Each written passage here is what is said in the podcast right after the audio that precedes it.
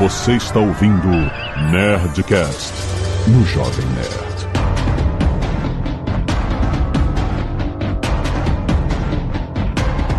Lambda, lambda, lambda, nerds. Foi. Aqui é a inteligência artificial do Alexandre Otoni, do Jovem Nerd. E eu não estou aqui hoje porque estou editando o Nerdcast RPG.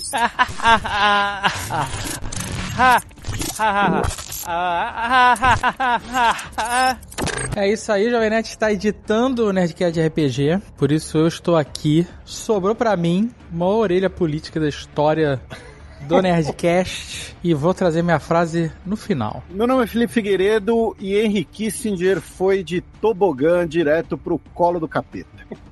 Aqui é o Tucano, estou de volta para gravar um Nerdcast sobre Mundo Bita.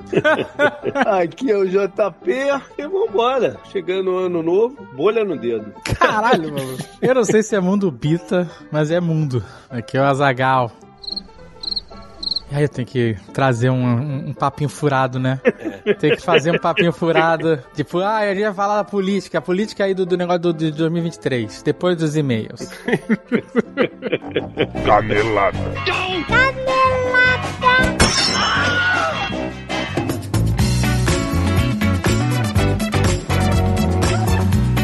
Muito bem, desce a letra show, vamos para a votação de vez em cada lado do Nerdcast. Vamos. Ah, caraca, o Lud entrou no esquema, olha aí. Aê, seus youtubers. Estamos de volta. É. Ah, o Caio ouviu Vamos do Cauê. Vamos! Não, não, não, não, não, fraco.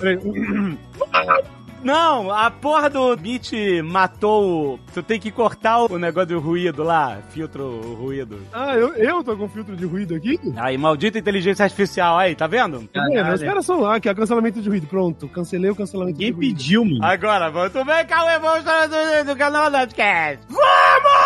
Aê, caralho, pau no cu da inteligência artificial. Agora sim, agora sim. A gente sabe o que, que é pra ser, o que, que não é pra ser.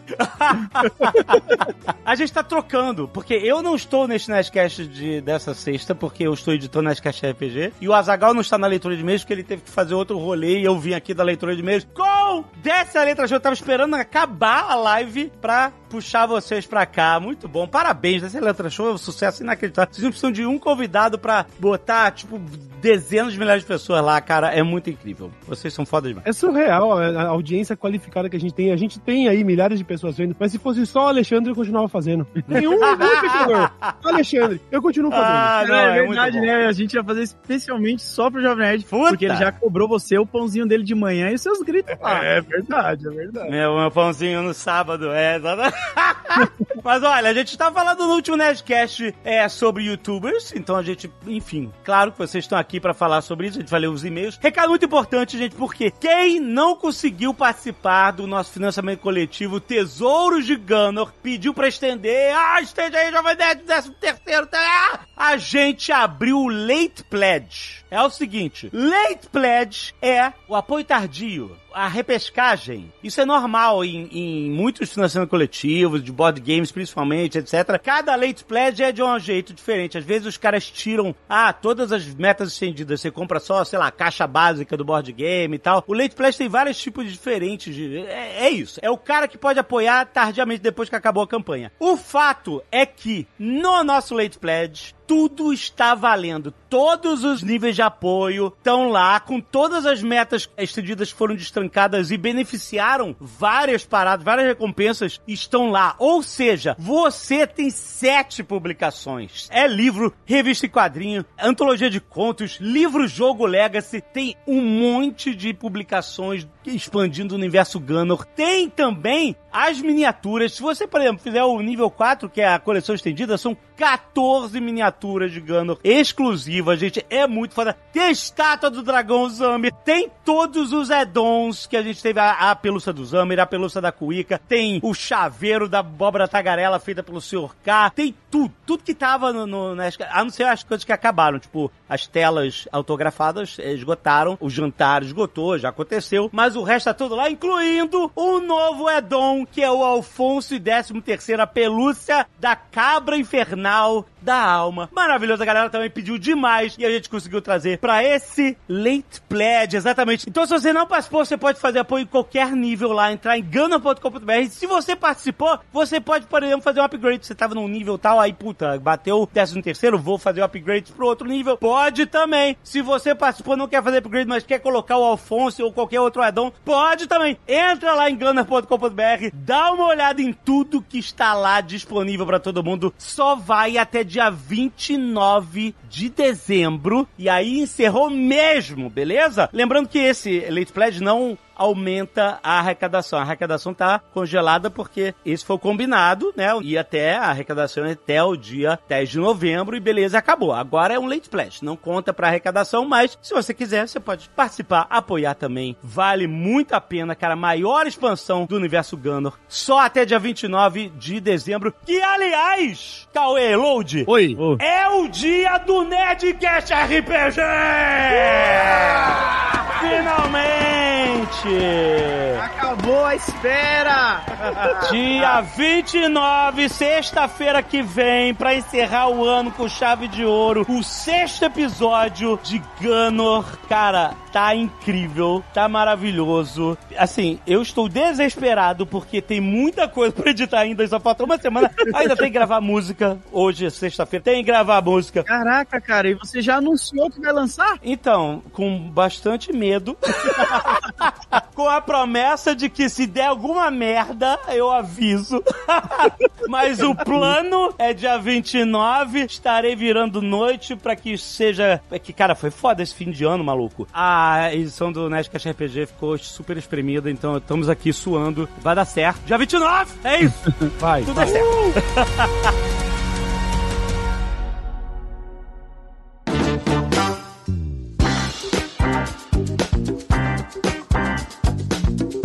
Agora, Cauê, Oi. Load. Eu? Se você não quiser ouvir o Cauê e o Load falando sobre vida de youtuber, pode pular diretamente para.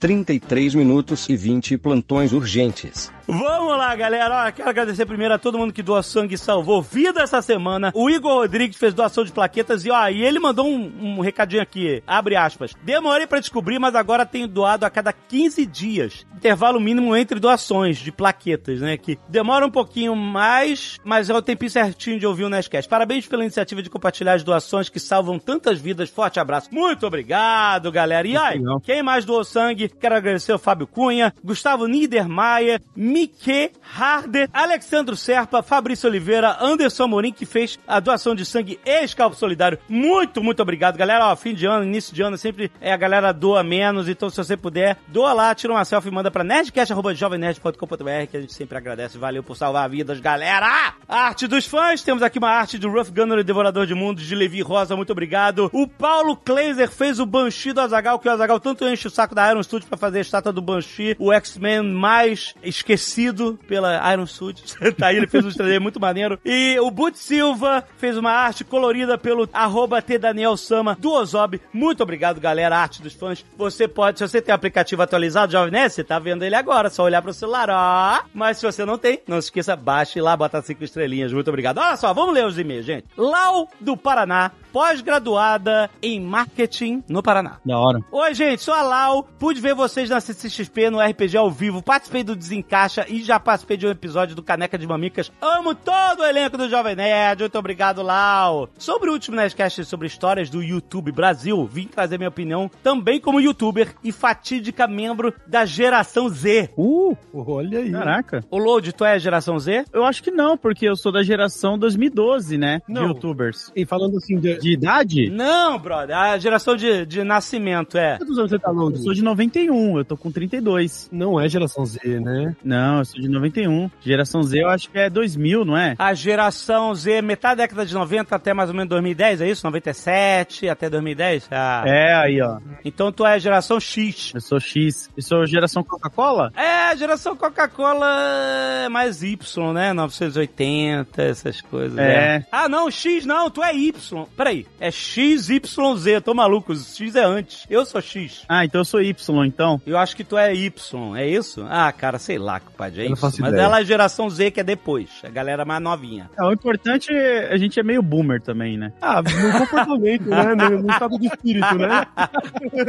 Geralmente, ó, ela vai falar aqui. Geralmente a internet está cheia de conteúdo duvidoso, pra não dizer simplesmente ruim. Eu, como pós-graduada em marketing, estou sempre estudando os consumos dos usuários em redes sociais. Só posso culpar isso pelo novo comportamento das pessoas online. Claro, muito influenciado pela mudança de formatos das plataformas. O mundo está cada dia exigindo conteúdos mais rápidos e práticos. É isso. Isso se enxerga com clareza nos sucessos de vídeos curtos do TikTok, por exemplo. E ninguém quer perder tempo sem explorar as novidades, as famosas trends. E eu vi isso com o chat GPT, que na primeira semana já tinha até gente vendendo curso. É, mano.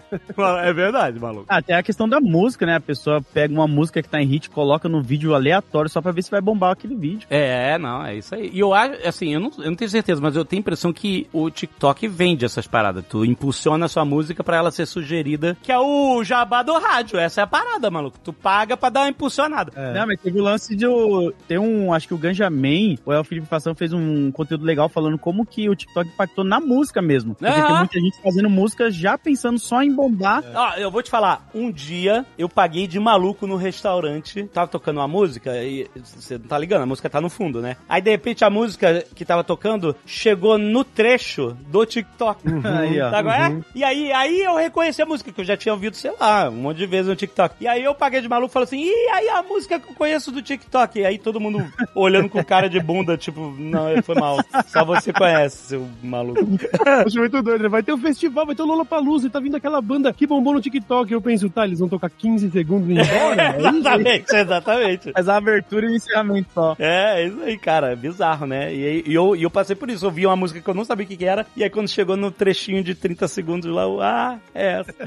e, e se eu me conheço, daqui a uns 6, 7 anos eu vou saber qual é o artista que canta essa música. Eu sou assim também, demais. Pois é. Aí ela continua aqui. As pessoas não estão ainda sabendo lidar com as mudanças dos algoritmos. Os ritmos de assuntos que estão bombando na sua timeline em vários tópicos diferentes, desde divórcios de famosos até guerras no Oriente. Muita informação em pouco tempo. Isso resulta em que as pessoas não conseguem mais focar em um assunto. Tudo é repentino e tem pouco tempo de atenção. Porque é isso, tu começa a saber de um rolê, aí já vem outra coisa e engole aquela parada, entendeu? Tem sempre uma parada mais louca que engole a outra, engole a outra. Tipo, sei lá, o mal acompanhado ele tá com uma hora e meia de, de fofoca aí, porque teve É. muito- muita parada junta aí. Pô, você pega aqueles vídeos bizarros que a galera coloca, tipo, três vídeos. Um tá passando informação, o outro tá fritando frango e o terceiro tá esmagando alguma coisa. É Exatamente. isso real. Toda a técnica possível e imaginável pra te prender por 15 segundos. É surreal. Ó, Mas eu vou te falar, se o cara juntar qualquer vídeo, que a pessoa tá falando qualquer asneira, e botar do lado um vídeo do cara lavando um tapete, eu não consigo sair. É tipo, é armadilha, prende a minha perna, sabe? Eu fico. Não consigo sair, não consigo dar scroll. É a porra do tapete, cara. Cara, isso eu tô muito dentro dessa parada. Eu me fudi muito, cara. Aqui, ó. Por isso, pra quem é produtor de conteúdo, tá cada vez mais difícil ser lembrado, ser significativo na vida das pessoas. Isso é totalmente verdade, gente. A gente, né, meio que falou isso. Antigamente, a, a- toda a parada da comunidade rolava em volta do criador de conteúdo, né? Dos criadores. E hoje roda em volta do algoritmo, cara. Ninguém mais sabe quem é quem, é só sabe que é o vídeo que tá bombando, que o algoritmo tá impulsionando. É muito louco. Ah, paradas que nem o DL Show agora que tá fazendo, que é criar um hábito de consumo, que é o Nerdcast também fez. A gente fez desde o início, que quando a gente começou a fazer podcast, não tinha sininho, sabe qual é? Tipo, aperta o sininho aí pra tu ser lembrado. A gente tinha que entrar na rotina da pessoa lembrar, porque virou uma parada de rotina, entendeu? Por isso que a gente era sempre publicava toda sexta-feira e tal, pra essa parada. Então, eu acho legal, é, é bem raro isso, tipo, a galera que cola lá no DL Show todo dia, puta, é a galera que não precisa de sininho não, brother. Virou uma tradição já, né? Almoçar com a gente ali quando dá na hora. Já quer, é, tá com vocês, entendeu? Sim, o que sim. é fora da curva hoje em dia, cara. Hoje em dia a pessoa ser atingida por um algoritmo e. e- É fora da curva porque o objetivo de cada uma dessas redes sociais é fazer com que o usuário passe cada vez mais tempo lá. E se num passado a lógica foi, ah, vamos, vamos investir no creator, né? A gente precisa que tenha um Felipe Neto, um Whindersson. Hoje em dia é isso, cara. Eles criaram formatos para que você possa fazer da sua casa aí. O TikTok tá te ensinando como ser um TikToker Sim. o tempo todo. Aham, E se a pessoa vai passar horas e horas ali consumindo, ainda que sejam conteúdos rápidos, às vezes repetitivos, formulaicos, pra plataforma tá interessante. É. Então, Até a perda da identidade, né? Você para pra pensar como o TikTok ele influencia você a copiar outra pessoa É, e ser é. como ela. Que é mais fácil, né? É uma porta mais escancarada pra convidar a pessoa a participar, entendeu? E pra Sim, eles, quanto mais gente, quanto mais loops, quanto mais coisas, melhor pra eles, porque, aliás, galera, tipo assim, tem muita coisa, é muito mais complexo. Não é só porque vai ter mais anunciantes na plataforma, eles vão ter mais receita. É porque o número de usuários, essas coisas, sai tudo no reporte trimestral e isso aumenta o valor de ação da empresa também. E esse inflacionamento até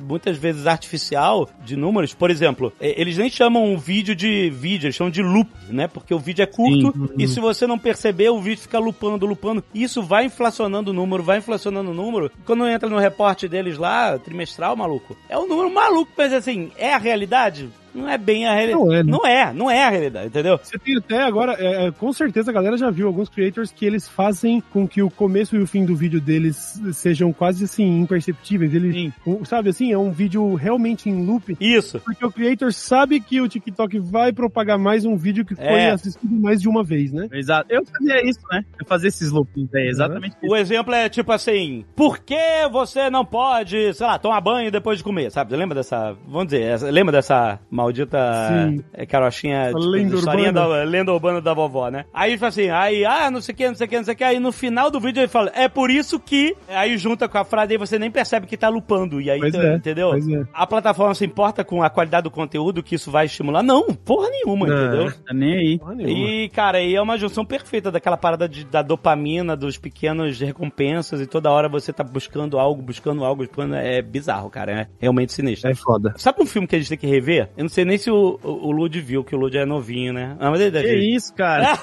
32 anos nas costas. Truman Show. Nossa, sim, show de Truman do Jim Carrey, pô. Show de Truman. Então, o show de Truman, ele veio na época que os reality shows espiões estavam bombando, Big Brother, né? Esses reality shows estavam explodindo, mas o Truman Show fala muito com hoje, apesar do mundo ser muito diferente do que era quando foi feito o Truman Show, o final do Truman Show é tão genial. Vou dar um spoiler aqui que o filme de mais de 20 anos, né? É. O final do Truman Show, ele mostra exatamente esse nível que eu vou complementar o que, que ela tá falando aqui, que é que as coisas são cada vez mais difíceis de ser lembrado, né? De ter significado na vida das pessoas, porque é tudo muito descartável, né? Sim. E o Truman Show, ao contrário do que esses vídeos curtos são, é que as pessoas passaram a vida inteira vendo o Truman crescendo na televisão, sem saber que estava sendo vigiado, que tudo em volta dele era falso. Era tudo uma, né, uma atuação, mas as pessoas queriam ver como ele reagia, né? e passaram a vida inteira investidas nessa história desse cara. E aí, no final, quando ele descobre tudo, e aí ele foge, abre a porta e fala, ó, né, se eu não ver vocês, bom dia, boa tarde, boa noite. Aí ele, enfim, agradece e entra na porta, e aí todo mundo comemora, como se fosse, sabe, o season finale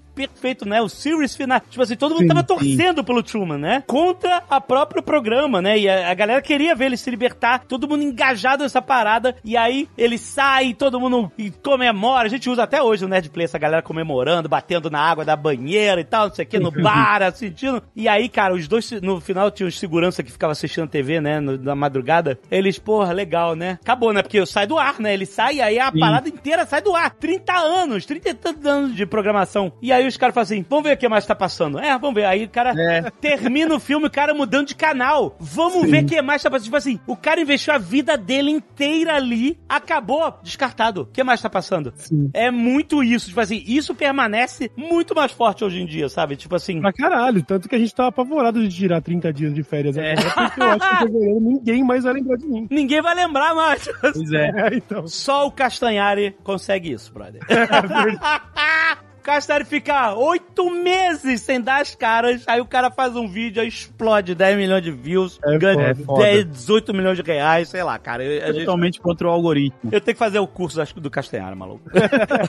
A Lau continua aqui. Sem falar no uso irresponsável das inteligências artificiais, que já está gerando debates e leis super necessárias não para o controle da informação, mas como vamos conseguir distinguir informações originais de algo criado por uma inteligência artificial artificial e quanto isso é importante. Ó, vou dar a letra aqui. Ano que vem tem eleição ao presidente dos Estados Unidos, né? Então, tipo, o mundo inteiro fica observando essa merda. E aí o bicho tá pegando agora, inclusive a Suprema Corte do Colorado, né, já eh, soltou, né, a parada que o Trump não pode estar na cédula de votação das primárias do Partido Republicano. Nem é ainda da eleição em si, é da, que eles ainda vão eleger quem vai ser o candidato do partido. Então, eles elencaram isso, não bateram o martelo, porque eles já falaram assim, eu sei que essa merda vai pra Suprema Corte, então espera até dia 4 de janeiro. Mas, ó, é isso aqui que a gente vai fazer. E aí já tem mais outros quatro estados já querendo fazer o mesmo e tal, enfim. Aí tá essa discussão e tal, porque, enfim, o bicho tá pegando aqui. Mas o que acontece? Ano que vem, eu vou falar, e, e pode, que mais daqui a três anos no Brasil, eleições de AI. Uhum. Ah, sem dúvida. Essa é a parada. Porque agora, eles já pegaram um comentarista político é, americano, pegaram um programa que ele tava falando alguma coisa do Trump e dos advogados dele, criticando. Pegaram a voz dele e aí usaram uma ferramenta de AI pra mudar a voz dele. É o mesmo texto, a mesma entonação, só que a sonoridade da voz mudou pra voz do Tucker Carlson. Certo. Hum. Da Fox. Sabe quem é o Tucker Carlson, sabe? É o cara que era da Fox News, ultra-direita, mega teórico da conspiração, etc e tal. E aí parece o Tucker Carlson criticando o Trump, que ele nunca fez na vida, né? Caraca. E aí, eles postaram isso num vídeo sem a cara do Tucker Carlson, mas podiam, porque AI faz isso também. Mas era só a voz com um monte de imagem, né? E tal. Cara, nenhum comentário desse vídeo é de gente falando essa porra é fake. Sim. Caraca, a galera tudo acreditou. É todo mundo falando, caraca, o, aí o Tucker tá falando aí não sei o que, ah, eu discordo. A galera só tá discutindo o que o Tucker Carlson falou e ele não falou nada disso, brother. Aí, é, pois é, pois é. Me impressiona essa parte, assim, porque a gente tá numa fase agora em que a gente pode se dar o luxo de dizer, poxa, como que vocês não perceberam? Mas muito em breve nós É. teremos essas pessoas. É, exato. E sobre esse negócio de eleger uma inteligência artificial, tem aquele episódio de Black Mirror, acho que é da primeira temporada, que um cara de publicidade elege um mascote virtual. É, esse é o próximo passo, é isso aí. Mas o fato é que, e sério, vídeo, cara, a gente não vai poder saber mais quem, a não ser que seja pelas redes oficiais dessas pessoas, sabe? Sim. Porque eu já falei pros meus sogros, ó, você sabe que estão passando golpe com a voz da pessoa. Podem pegar a minha voz, a voz da, da Agatha e te mandar um, uma mensagem de áudio. Sim. Ou, o que já estão fazendo, o cara escreve o que a voz fala e vai conversando contigo em tempo real, brother. Então, cara, É bizarro. né? esse é o mundo que a gente tá vivendo agora, cara. É muito sinistro, cara. Ah, a gente vai ter que começar a criar código, né, o Cauê? Só me responde quando eu começar a nossa conversa com 135. É isso. Você chega pra tua família, fala aí, ó, pros teus velhos, pra tuas velhas, principalmente que são mais propícios a cair nessas paradas, faz um código, uma palavra, uma pergunta, sabe, aquela de, sabe, o sol está brilhando, mas o gelo é escorregadio, sabe essas coisas? É, só não vai combinar isso pelo zap, tá? Não, não, tu tem que combinar ao vivo, pessoalmente, não escreve em lugar nenhum, não manda e-mail, não manda no zap. Gente, combina uma frase de conferência. É isso, no mínimo. Que doideira, É muito cara. importante isso, de verdade. Isso é o mundo que a gente tá vivendo. Bom, ainda no e-mail da Lau, falando da responsabilidade, gerando debates e tal, da gente não conseguir distinguir algo original de algo criado pela inteligência artificial. Longe de mim ser hater de AI, inclusive eu uso de um jeito prático, pois está na hora de entender que os robôs estão aí para facilitar a vida e não substituir ela. Claro, tem várias formas, enfim, que você pode aplicar. A gente tem que fazer um papo só sobre isso, né? Inteligência artificial. Mas basicamente, ela diz: eu vejo que nos falta acompanhar de um jeito mais lento essas mudanças para poder absorver realmente o conhecimento necessário para se tornar relevante nesse mar imenso de produtores de conteúdo. Um abraço imenso, continuarei assistindo vocês de uma escrita fiel há mais de nove anos. Obrigado. Lau. Muito bom. Da hora. Mas é, cara, olha, como não participei desse programa, o Azagal pediu pro Léo da Radiofobia fazer o meu landa landa landa em AI. Olha aí a merda que foi. Lambda, lambda, lambda, nerds. Se foi. Aqui é a inteligência artificial do Alexandre Ottoni, do Jovem Nerd. E eu não estou aqui hoje porque estou editando o Nerdcast RPG.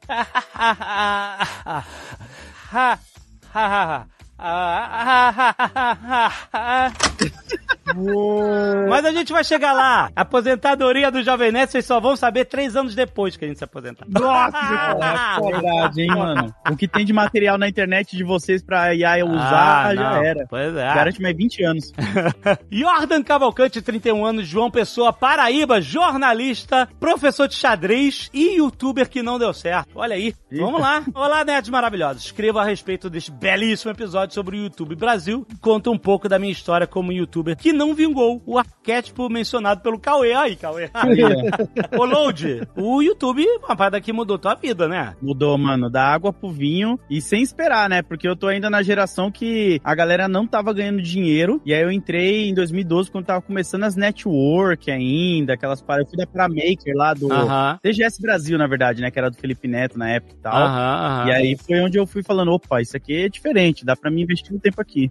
Ah, legal, não, mudou a vida de muita gente. Isso é a parte boa, né, cara? Com certeza. Pois é. Mas o. Então ele fala assim: olha, comecei meu canal em 2013, inicialmente como parte do meu trabalho de conclusão do curso de jornalismo. A proposta era mostrar uma produção de qualidade compatível com a TV usando poucos recursos. Em uma época que os canais estavam começando a repercutir no mainstream. Eu criei o canal Making Off. Não, eu acho que eu sou a babaca falando isso. Assim, gente, Making Off é com um F só. É, Porque é, é. The Making of Avatar. The Making of Star Wars. Viu? O construir de Avatar. O fazer de Avatar. Não é off de, de off, de desligar e tal. É making. É, de retirar, ou coisa assim. É, pegou. Virou um termo. Ah, tu viu o making off? Né? É, é making off com um, um F só. É. Eu já vi produtora de audio- audiovisual que é muito querida, que é um amor, que é a pessoa mais incrível do mundo. Ela é tão incrível que é uma pessoa que, tipo assim, você quer abraçar e apertar e agradecer por essa pessoa existir, porque ela é uma pessoa boa. Uma pessoa que sim. sabe fazer seu trabalho, que entrega o seu trabalho. Ela escreve making off com dois Fs. Eu vou consertar? Eu vou falar alguma coisa? Eu não vou. Não fala, né? Não, vou. fala. Tem pessoas que têm o passe livre. Ela tem. Ela pode escrever, ela pode estar no audiovisual, escrever make off audiovisual, porque ela, ela se garante. Se ela falou que é com dois Fs, é com dois Fs e ponto final. Tipo a Donieda. Donieda está com 95 anos. Ela fala advogado. Ela tá errada? Não. Não.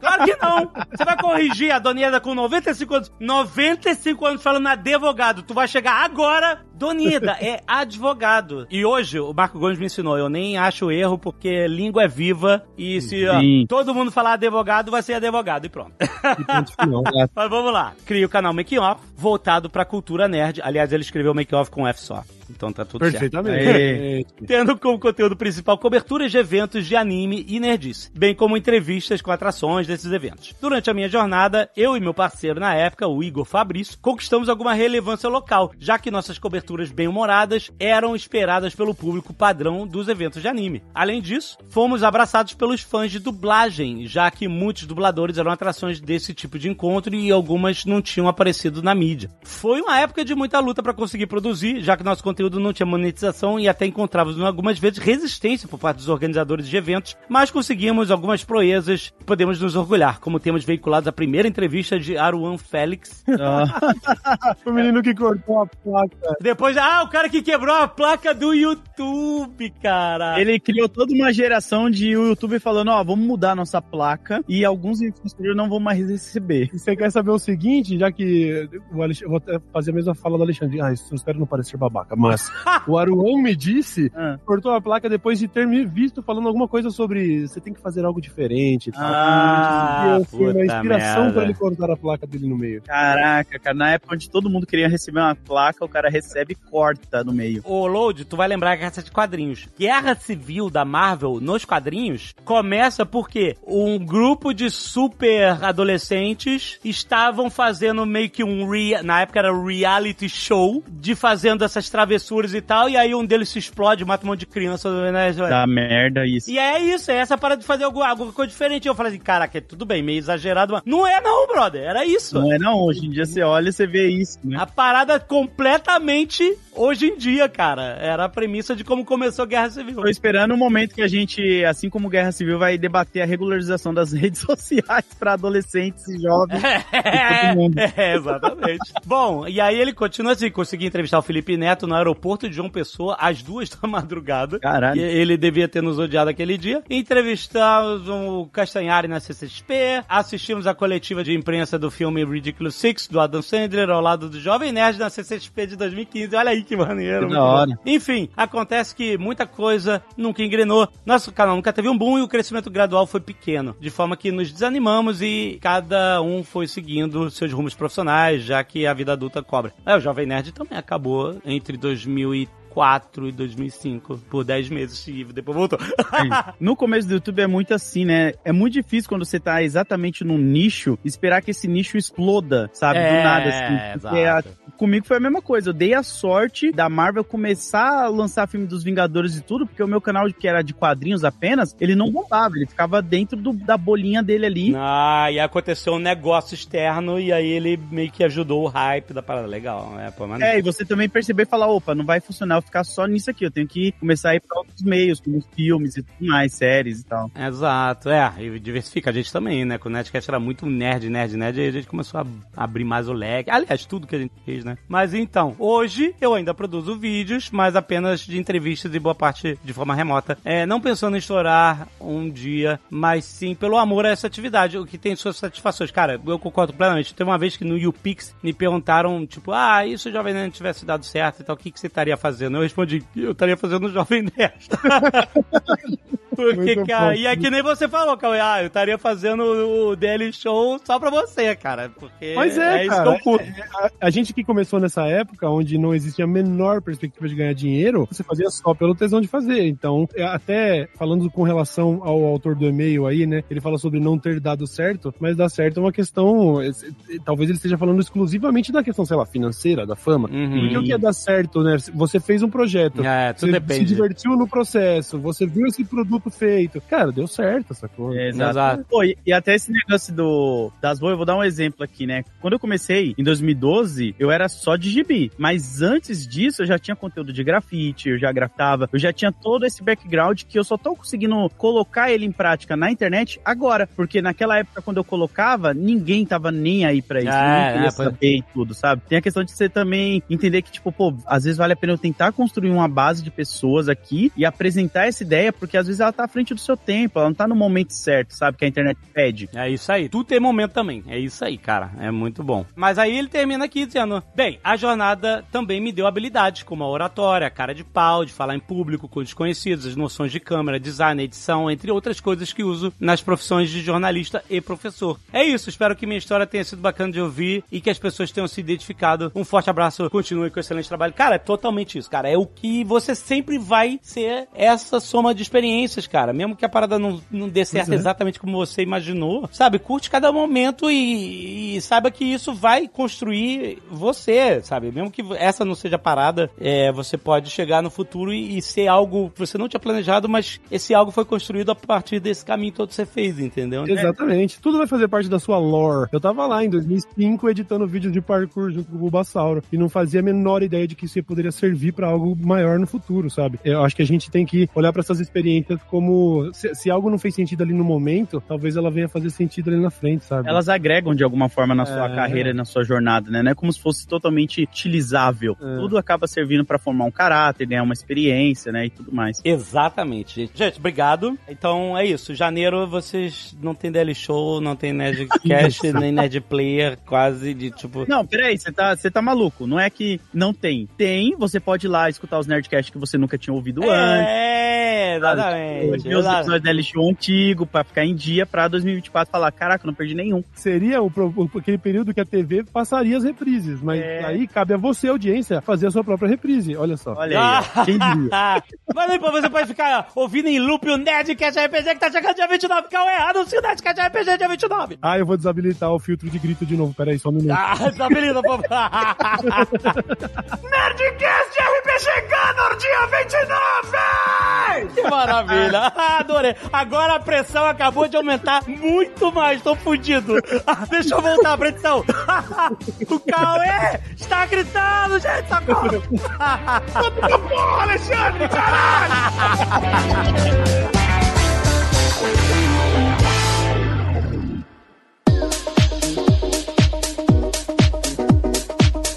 Mais um recado fim de ano, galera, muito importante é o seguinte: nosso aplicativo do Jovem Nerd. Galera, sabe que durante esse período todo o aplicativo teve sempre seus problemas daqui e ali e tal, super difícil, enfim. Aí a gente reuniu um time esse ano inteiro que fez uma puta reformulada arquitetura. Nosso time tem que é incrível, liderado pelo Felipe Albacete, grande cara, um, sabe, um monte de gente foda. Trabalhou o ano inteiro pra entregar uma reformulação do nosso aplicativo. Foi reconstruído completamente, certo? Uma experiência totalmente renovada, mais intuitiva. Tem filtros avançados pra você filtrar por tema, por convidados, Nerdcast, programa específico, identificar quais episódios já foram reproduzidos e quais não foram. Tem uma busca inteligente que é uma busca textual que foi aprimorada, fazendo ficar mais fácil encontrar os Nerdcasts específicos ou outros podcasts. É só você clicar na lupa, né, tocar ali na lupa no canto superior direito e digitar as palavras-chave para uma busca bem mais precisa do que jamais foi antes, entendeu? E é o seguinte, galera, eu sei que toda mudança de aplicativo é meio traumática, às vezes muda um negócio que você não gosta, às vezes, sei lá, o negócio não deu certo, às vezes pode ser a versão do Android, às vezes pode... Tem mil rolês que podem acontecer. Então eu vou pedir encarecidamente pra nossa comunidade que, puta, tá, é sempre muito brother, é sempre muito família, como o Cauê diz.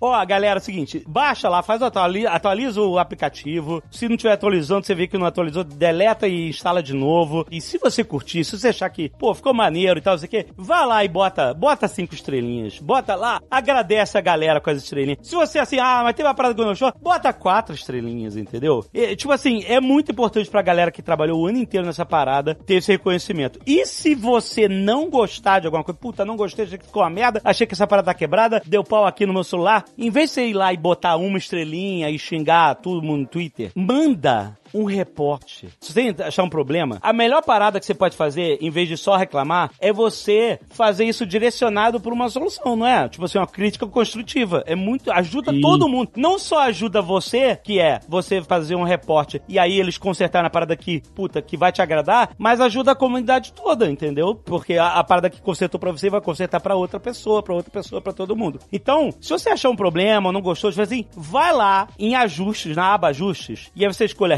reportar erro. E aí você pode, tipo assim, só fala assim, não precisa fazer um reporte super. Eu sei que tem a galera que faz um reporte super detalhado, obrigado a todo mundo que faz isso. Mas se você não tem saco, só fala assim, ó, teve um problema aqui nessa parada, ou sei lá, pagou todos os meus Nerdcash, ou então ainda continua com o mesmo problema de antes, que era esse. Cara, só uma frase assim já ajuda pra caramba a galera saber, entendeu? E ajuda a galera a consertar o problema pra que você possa voltar a usar o aplicativo e botar lá cinco estrelas que a galera de tecnologia do Jovem Nerd merece demais, que eles foram muito brothers, certo? Então baixa o aplicativo, atualiza o aplicativo do Jovem Nerd aí, testa. Se você gostar, bota cinco estrelinhas lá pra gente, pra todo mundo. Se você não gostar, manda um reporte, meio que seja rapidinho. Muito obrigado, galera. Valeu!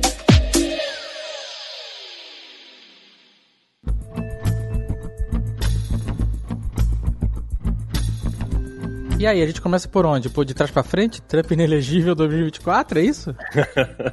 Você, a galera formulou aí umas cronologias maneiras, cara. Não, mas tu viu a notícia do Trump? Acabou de sair. A corte do Colorado declarou ele inelegível Ah, tá para zoando. as primárias do estado. Ah, tá. A questão é que isso vale recurso, e aí eu tô meio por fora, porque como a Zagal falou, foi bem agora. Tem gente falando que se essa decisão da Suprema Corte do Colorado for pra Suprema Corte Federal e a Suprema Corte Federal endossar, ele se tornaria inelegível em todo o território dos Estados Unidos. Mas se a Suprema Corte disser, não, não, não, não tem nada a ver? Aí ele pode concorrer. E até mesmo no Colorado, ela bypassa o Colorado. Eu a, acho a que decisão do bairro Colorado, sim. Aí o negócio é empurra, né? Quem é que quer que isso chegue lá e quem é que não. Porque, em teoria, os estados podem. Isso, isso, isso no passado já aconteceu muito. Se eu não me engano, o próprio Abraham Lincoln não estava em vários balos de, de estados do sul na época da Guerra É. de Secessão. É, né? isso é a origem,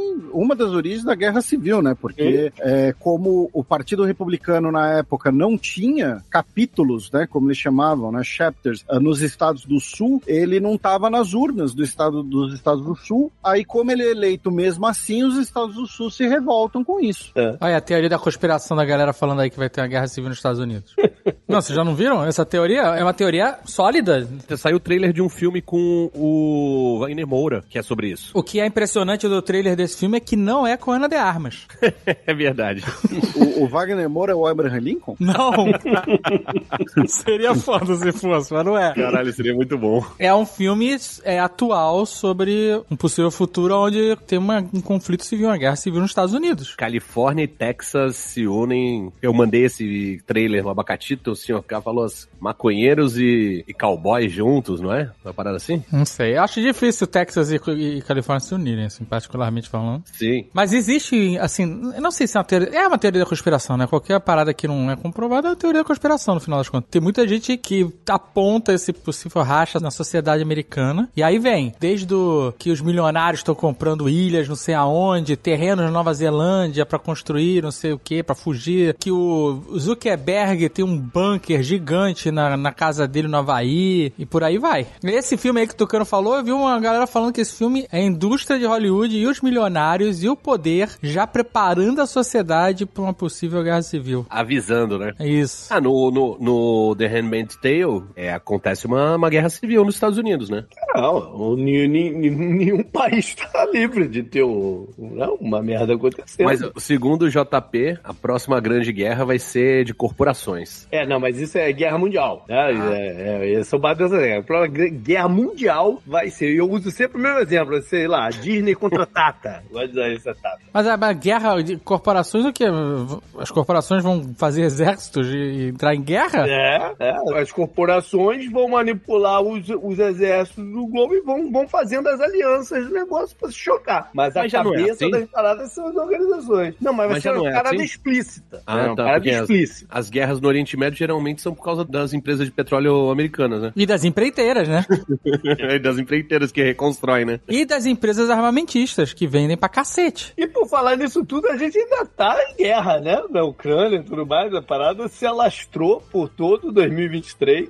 E já vamos entrar em 2024, mais um ano com a parada Mas virou- rolando, né? Virou paisagem, né? Caraca, virou. Pa... Não pra quem mora na Ucrânia. Não, com certeza não. Mas, apesar de todos os esforços do Zelensky de aparecer, você abre a, a privada e sai ele de, de dentro. tá ligado? Toda reunião que tem, sei lá, Congresso Europeu, é, discurso do Estado americano, tudo ele, ele dá um jeito de aparecer no telão ou aparecer de surpresa, né, cara? Um pratinho na mão, né? Que é É, recolhendo com o moeda. pratinho né? na mão. Exatamente. Mas ele não tá no papel dele? Não, tá, tá. Tá no único papel que cabe a ele, na verdade, né? Exatamente. Não Porque tem muito o que ele- fazer, não. É, ele entrou nessa parada porque os outros bancaram ele pra entrar. Então agora ele tá aí atrás da galera. Vamos na ordem cronológica que a gente não se perde, vai. É, mas a gente meio que foi, né? Porque o Zelensky é do ano passado, então já. Ah, verdade, verdade. Que é um papo orgânico. Puxei Trump costurei na Guerra Civil, veio Zelensky e entramos na, na- na- Agora é só no cronológico, amigo. Chupa Jovem Nerd. Ma- Mas é interessante como essas coisas estão ligadas, né? O que a gente tem falado até agora, porque né, o Zelensky esteve agora nos Estados Unidos, né, para tentar fazer lobby pelos 60 bilhões de dólares em ajuda militar que ele deseja para a Ucrânia e que o Biden deseja oferecer. É importante lembrar que para os Estados Unidos essas ajudas militares também são interessantes porque fazem a Rússia. A expressão que o Jake Sullivan usou esses dias foi literalmente sangrar, né? Uh, bleed Russia out e também bota dinheiro na própria indústria armamentista dos Estados Unidos. Agora, boa parte do Congresso já está Já foi, né? Já deu. é, já não, deu. já, já foi, já deu e, e eles estão em campanha agora, Sim. né? Então, Sim, vão É. bater pra caramba nisso, né? isso. Então, ah, tem que botar o dinheiro na fronteira sul, tem que botar o dinheiro não sei o quê. Então, vamos fazer um jogo difícil, o JP pode atualizar melhor. E tem uma, uma outra coisa que é, a Rússia vai se aproveitar disso, certamente, e a Rússia sabe que hoje, com os republicanos, a Ucrânia seria mais pressionada a uma solução negociada. Inclusive, uma informação que saiu algumas semanas atrás, ah, saíram umas gravações ligadas à, à época ali do, do, do motim do, do grupo Wagner e tal, que a gente vai falar. Agora não lembro que general que estava falando, se era o Surovkin, alguma coisa assim, que era mais prudente esperar um pouco uma, Hum. uma retirada de algumas posições para isso não beneficiar o governo dos Estados Unidos, para não aparentar que era fruto dos Estados Unidos aquela retirada. É, isso é interessante também porque é, tá todo mundo tentando especular quando, né, que eles vão sentar para conversar, mas pode ser que eles esperem um cenário mais claro da eleição americana, né? De que para que lado ela vai pender. Se de repente a tendência for uma nova vitória democrata, ele queira sentar logo para conversar antes das eleições mesmo. Se for uma tendência de vitória republicana, opa, vamos esperar os caras ganharem. Né? Pode ser.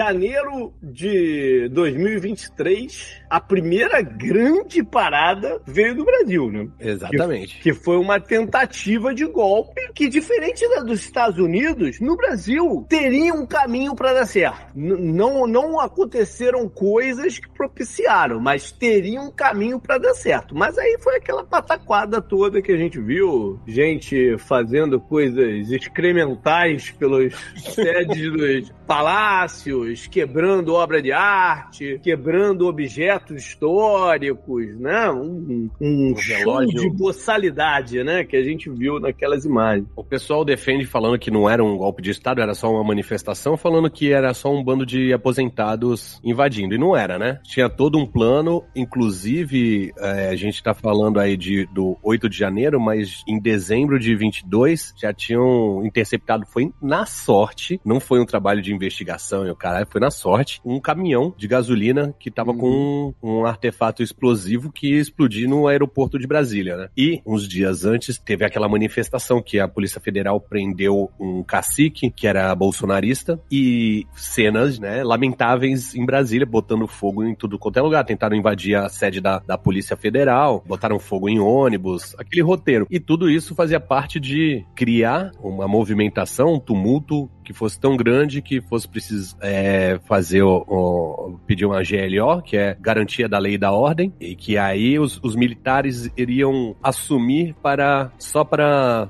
manter a, uhum. a a paz, né, para garantir a lei e a ordem, e não sairiam mais. Só que não teve, isso não teve apoio no, no, no alto escalão do, das Forças Armadas, porque não, não tinha futuro. Não que eu ache que eles não quisessem, mas não tinha futuro. Não, Tava inclusive, claro eles Unidos... esperaram até o último minuto para saber se não tinha futuro mesmo, né?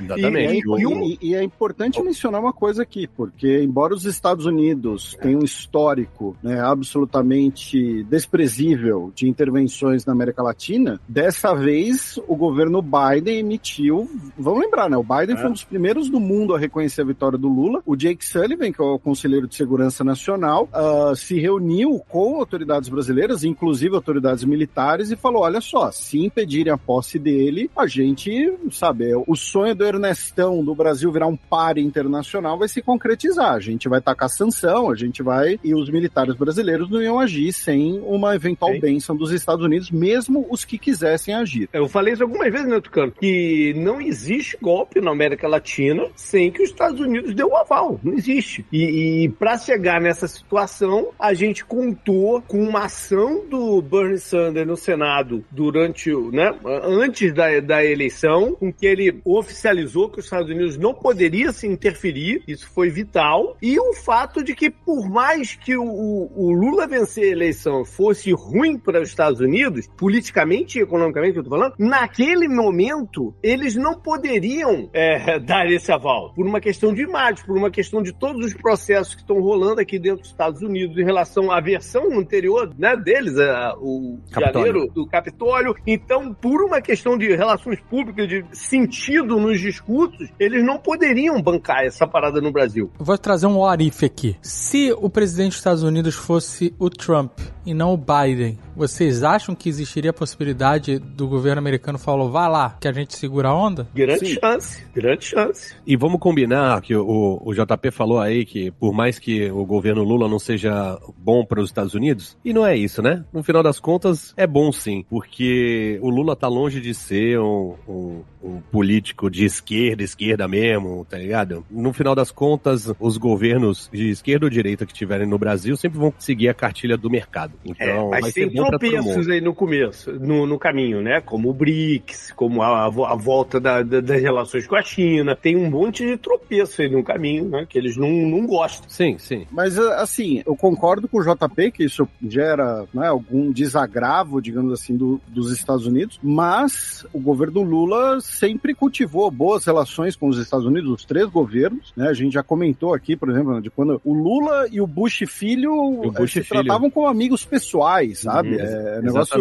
E a segunda viagem do Lula foi visitar o Biden. O Sim. Lula já se encontrou com o Biden acho que três vezes, até porque fica muito claro para o Celso Amorim, para pessoas do círculo próximo do Lula, e isso está inclusive no livro 18 Dias, né, do professor Matias Spector, né, de quando o Lula ele vence as eleições em 2002 e aí em 2003 você tem um encontro com Bush filho, que esse entorno do Lula sabe que vai ter uma desconfiança. Olha só, esse cara é anti-Estados Unidos, esse cara vai aprontar com os Estados Unidos. tal. Então tem que sinalizar de forma muito clara que não é essa ruptura toda, Uhum. né? Pode ter discordâncias, mas que não é uma ruptura, ah, no, no- no- entendeu? No Lula não é Hugo Chaves. Sim, né? Essa mas não é o lenda, bater continência igual era o governo anterior. Né?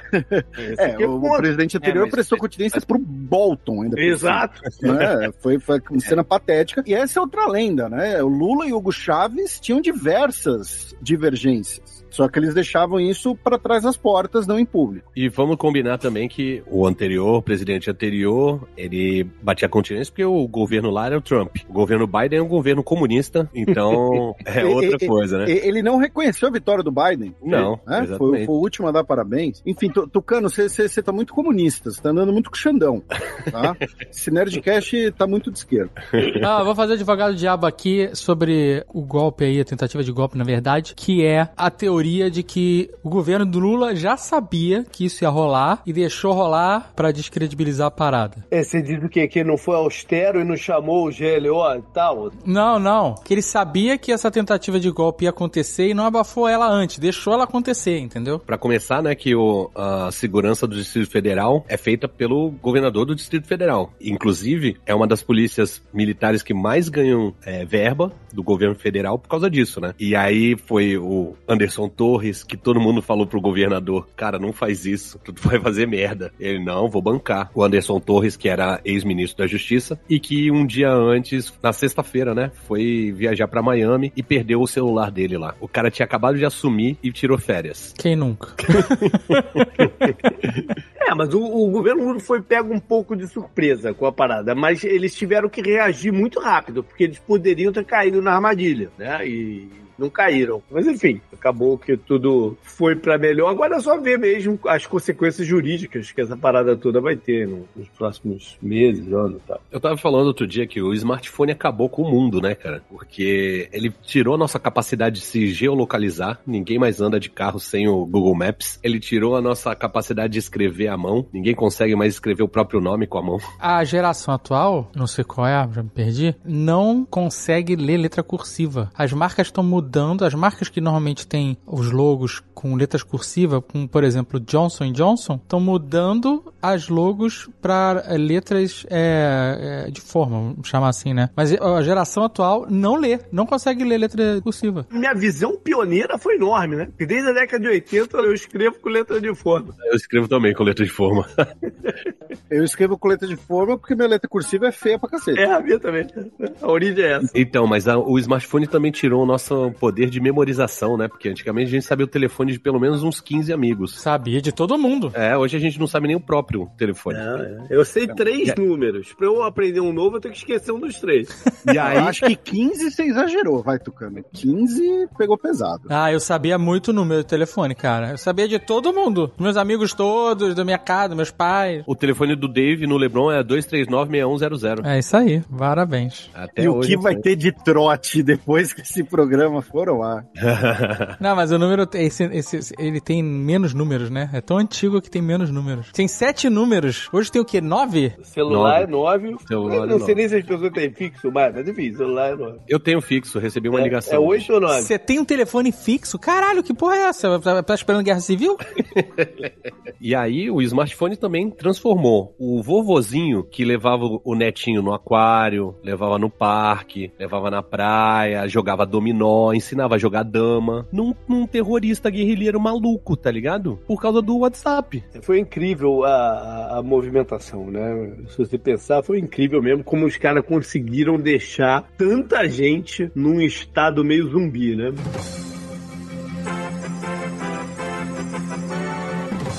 Em janeiro ainda, tinha um prenúncio de um assunto que a gente vai falar mais lá na frente. No dia 26 de janeiro, é, Israel atacou um campo de refugiados de Jenin, na Cisjordânia, deixando 10 mortos. E logo no, no dia seguinte, no dia 27, teve um ataque a tiros palestino numa sinagoga, que deixou 7 mortos. Lembrando, inclusive, que na segunda intifada, lá no começo dos anos 2000, né, um evento chamado a Batalha de Jenin, onde morreram mais de 50 palestinos, mais de 20 israelenses, e esse campo foi destruído. Foi o mesmo campo que teve esse ataque israelense. É, então, era já um prenúncio do que viria a acontecer. A- não foi um, um fato isolado, foi uma escalada, né?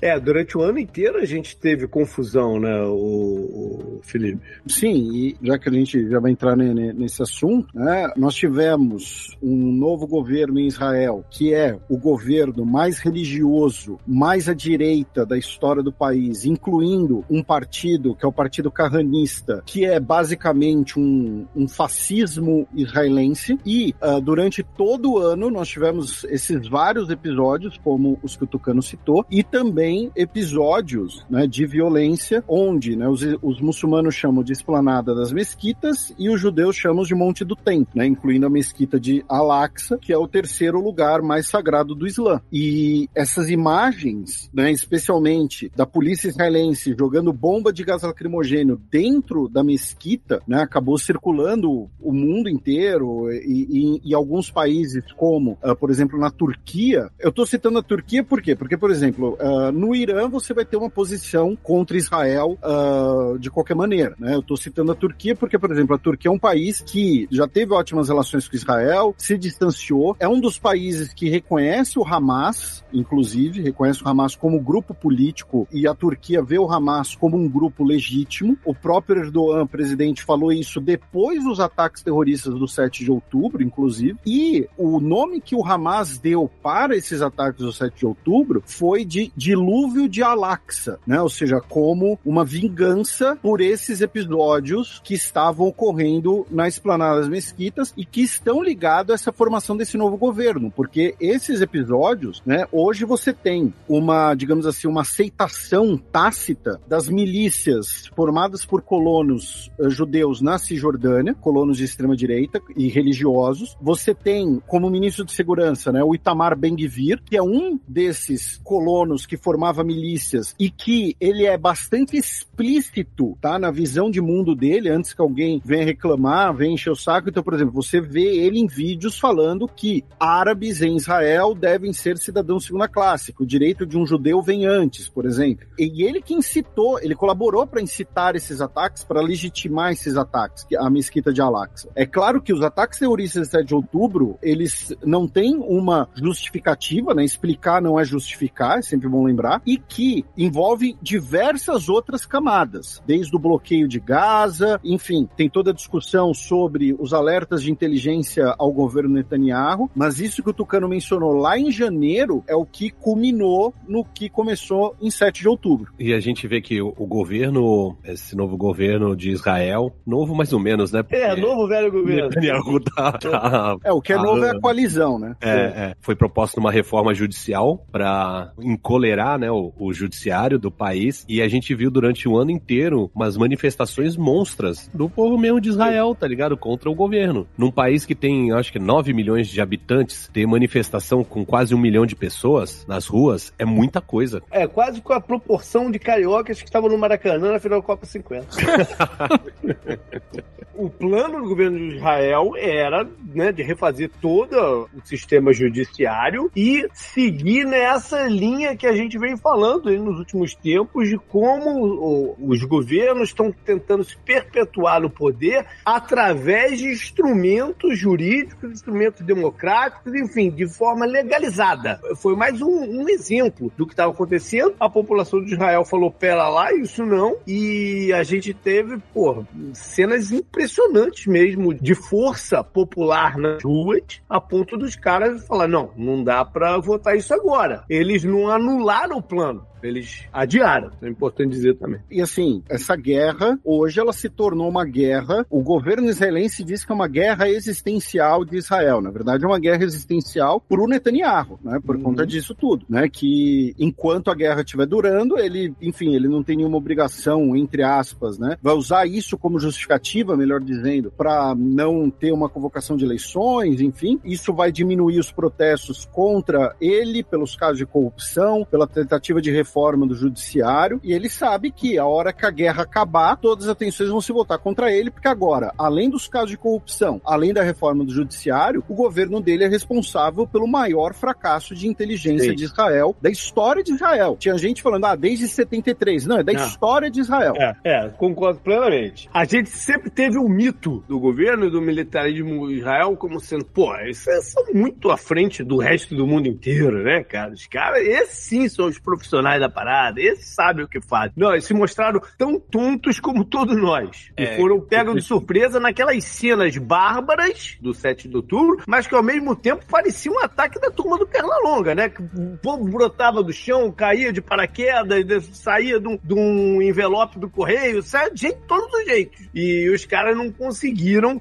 formar uma, uma- um consenso de alguma coisa. Contrário, É, os mas- reportes mas- que mas- passavam pra ele é que o Hamas estava controlado. Não, mas mais ou menos, né? Porque tinha é, oficiais de inteligência falando que foi avisado que alguma coisa ia acontecer. E Então, que- essa, é, essa parada que foi é truncada. ignorado. É, essa foi parada é ignorado. Alguns ignoraram, outros, ma- mas, mas tinha uma corrente que dizia que o Hamas estava neutralizado. E parte disso é porque o governo de Israel também estava dando grana pros caras pra nada acontecer, né? Então tinha um grau de confiança de que não, não tinha nada iminente. E ao mesmo tempo, a incompetência de Israel segue no fluxo, porque a gente já tá há meses nessa confusão toda, de bombardeios, de parada toda, e os únicos reféns que voltaram pra casa foram os negociados. Eles não conseguiram resgatar ninguém. Mataram já uma casa, destruíram a parada toda e não, sacaram um refém de buraco nenhum. Pelo E- contrário, e- pelo e- menos três reféns foram mortos por soldados israelenses é. nesses últimos dias. Pô, porque quando tu E- pensa nos caras, tu pensa naquelas operações de extrair o nazista no meio de um círculo na América do Sul, né? Com operações fantásticas, né? É, Eric Bana, né? Tu lê, vem no Eric Bana na parada. É, operações fantásticas, mas os caras não- atualmente não conseguem nada. E aqui eu, eu acho que a gente tem que deixar bem claro, porque é um assunto delicado, sensível, que dá pra você condenar a atrocidade que o Hamas fez, né? Aliás, não tem como não, não condenar, né? Exato. Quem acha que é justificável o que foi feito, mesmo com todas as explicações, quem acha que aquilo é justificável tem que se tratar, mas também é possível você condenar o governo de Israel por terraplanar Gaza, bombardeando comboio de ambulância, campo de refugiado, é, Escola, sinagoga, hospital, tudo. tudo. Então, no xadrez verbal, o Felipe falou com o Jeff Nascimento, que é ah, especialista em direitos humanos, e eu lembro bem dele falando que o que o Hamas fez é um crime de guerra. O que Israel vem fazendo também é um crime de guerra. E um não anula o outro. Não é porque um fez que o outro também pode É. fazer. Não, estão os dois errados, né? Só que os interesses pessoais, políticos, econômicos, né, internacionais, todos falam mais alto aí da parada do que o bom senso, né? É, quem se fode é o pessoa, o civil, a pessoa normal, né? Que não tá envolvida nesse circuito todo e tá sofrendo, tá morrendo, tá sendo mutilado, tá sendo. O civil palestino e o civil israelense. Isso, isso, exato, dos dois lados. Não há chance que uma criança que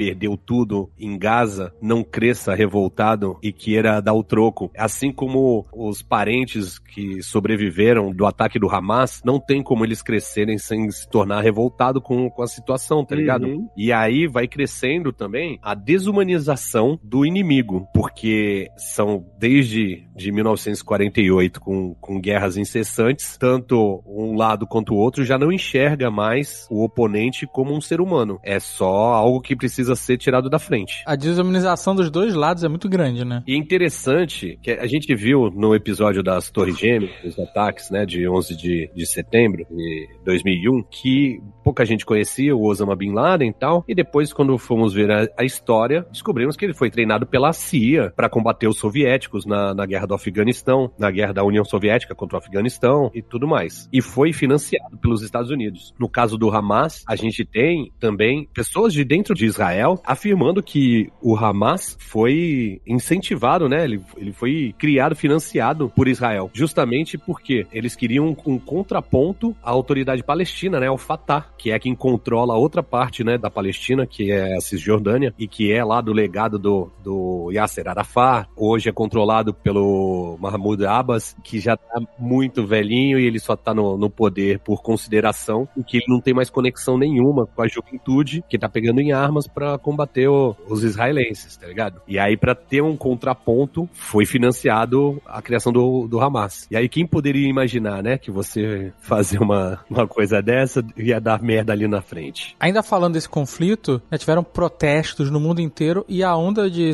antissemitismo aumentou pra cacete é, em vários países do mundo, né? Nos Estados Unidos incluso. É interessante que, é que o, o povo palestino também é um povo semita, mas só que hoje em dia a palavra, o termo, né, antissemitismo, quer dizer ódio ao- aos judeus, né? Isso, é. É, é o entendimento, né? Embora sejam semitas também. A islamofobia também aumentou, né? Sim, e, a- e, e- e a conversa do que, que é antissemitismo e antisionismo, né? Que é a política de, de- que levou o Estado de Israel a ser reconstruído e, e- não, e essas políticas todas que eles colocam lá. Exatamente. novamente tentando fazer um, um laço né, de como tudo que a gente tem falado está conectado, o apoio irrestrito do governo Biden a Israel tem colaborado tanto para episódios de antissemitismo ah, nos Estados Unidos que não podem ser aceitos e também tem colaborado para um crescimento da desaprovação do- dos democratas no geral, especialmente dentro do eleitorado jovem não branco.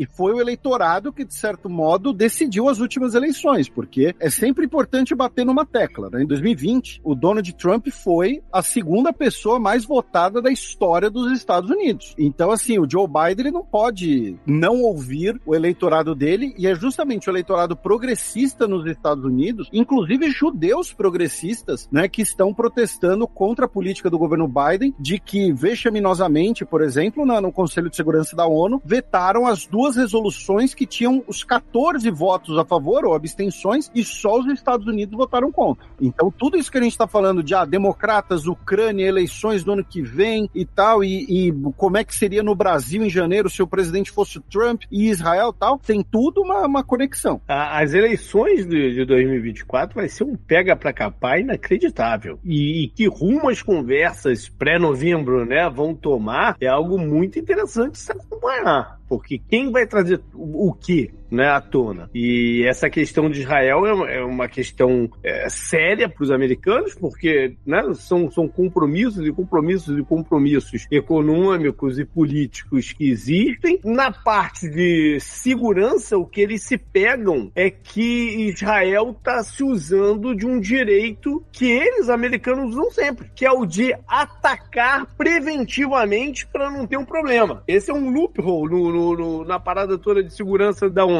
que permite isso, né? Você fazer um ataque assim, ó, não, eu tô atacando porque eu tenho informações aqui, inteligência, que se eu não fizer isso, eles vão me atacar É ataque preemptório, né? preemptório? É ataque preemptório. Então é isso que os Estados Unidos, é nessa tecnicalidade que os Estados Unidos se pega pra não assinar a parada e não colocar freio no que Israel tá fazendo. A única coisa que eles fazem é um piado, na imprensa falar, ô, tem que ter mais cuidado aí com o que faz e tal.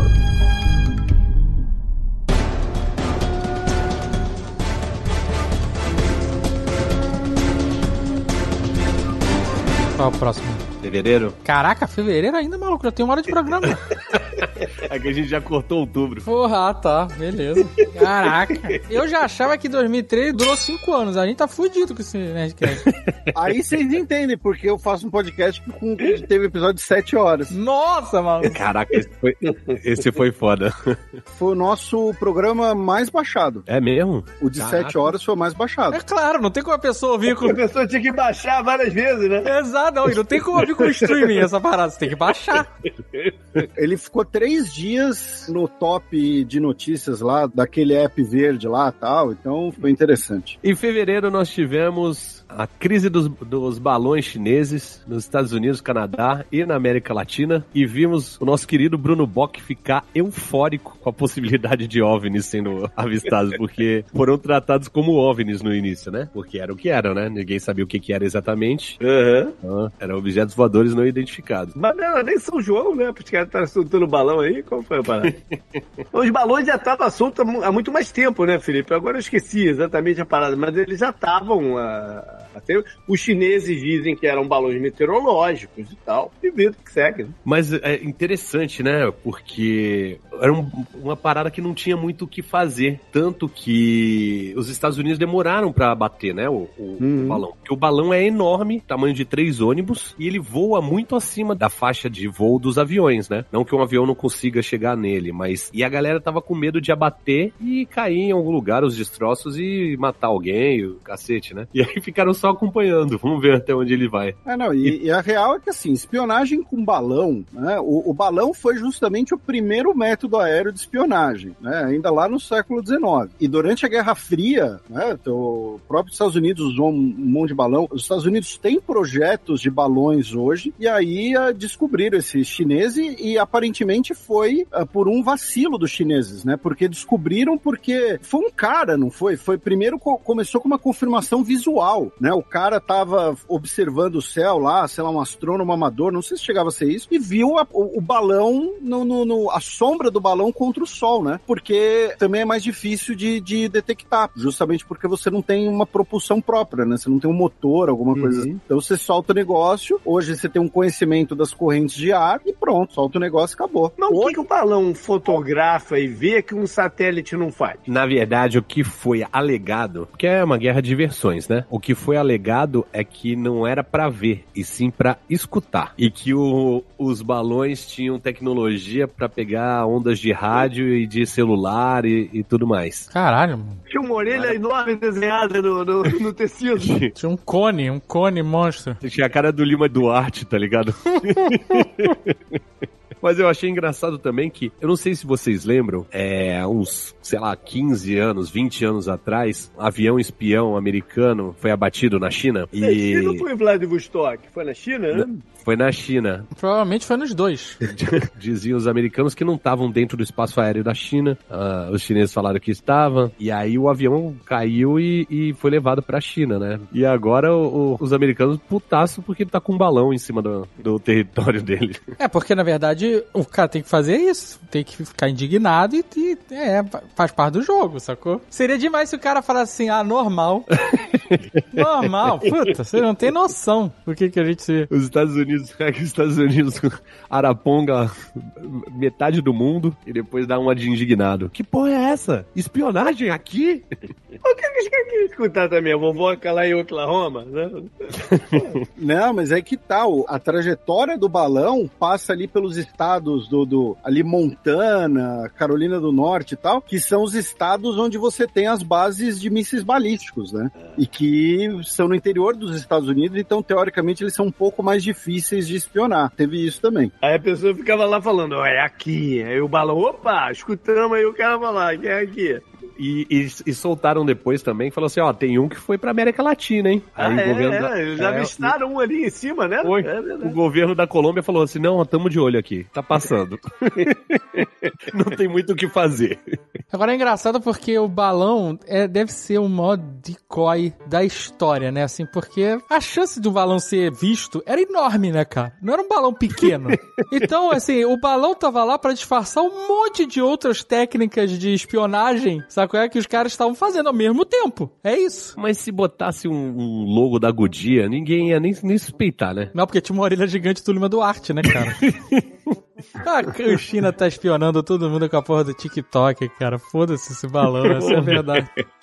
Como se precisasse de balão, né, cara? Exato, né, cara? Porra. Caralho, até eu que sou velho pai, eu tenho TikTok, cara. Se você parar pra pensar, ó, quiser ir na teoria da conspiração maluca, uma das trends, uma das modinhas de TikTok é fazer vídeo na rua, certo? Uhum. Então a pessoa faz dança, ou faz aqueles NPCs, ou faz algum. Mas ah, uma parada é, a pessoa se filma na rua, faz live na rua. Então, se você quiser extrapolar uma teoria da conspiração maluca, ele pode dizer que a China hoje tem quantos milhões de câmeras registrando as ruas dos Estados Unidos diariamente por horas. Porque inteligência artificial pra tirar a pessoa que tá dançando, ela tem. Ah, você lembra que essa era a teoria da conspiração do Pokémon GO, né? Ah, é? É, que, ah não, o Google Maps, ele já tem a, o Google Street View, melhor dizendo, tem a imagem dos exteriores. Agora o Pokémon GO serve pra CIA ter imagem dos interiores. A CIA? É, a CIA, a Nintendo, não sei, os Illuminati. Porra, calma aí. São duas coisas completamente diferentes. A CIA e a Nintendo. A única coisa que conecta os dois é a Illuminati, realmente.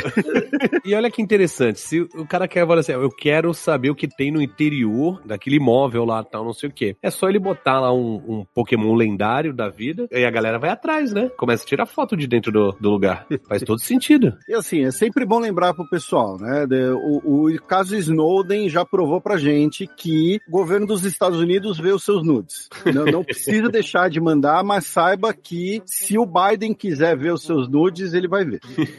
E nada mudou, né? Pra deixar de ver. Tudo continua liberado.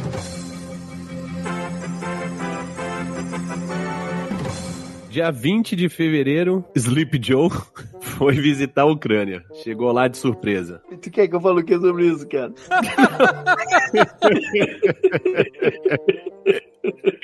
Só registrando para não ficar pequeno fevereiro.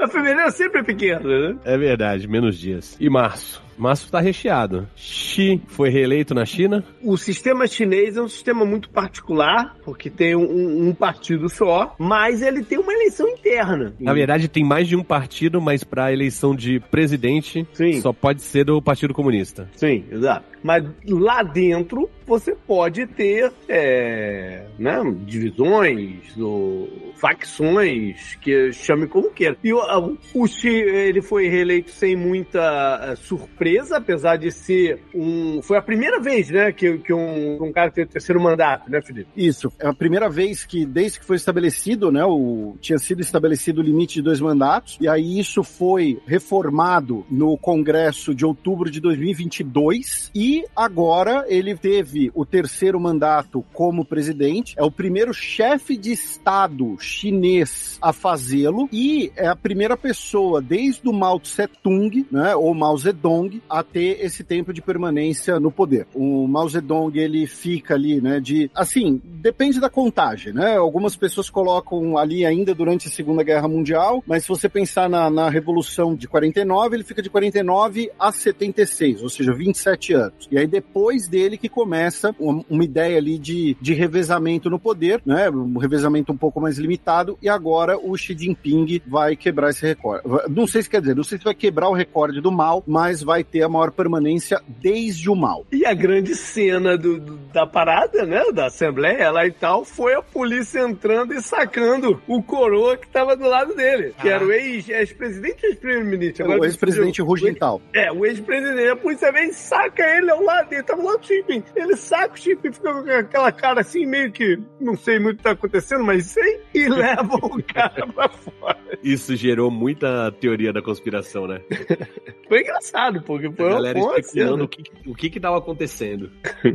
E também em março teve uma quebradeira geral aqui na Califórnia, que começou com o, o- o banco, com o Silicon Valley Bank, que foram ver, financiavam boa parte das startups californianas, e quando analisaram as contas mesmo, o dinheiro era todo maluco. Né? O que é toda empresa do mundo, no final, é isso. Também. É, você pode é, pegar exatamente o que o JP falou e botar americanas na frente. Foram variar as contas e o dinheiro era todo maluco, é isso. o dinheiro é todo maluco, é muito bom.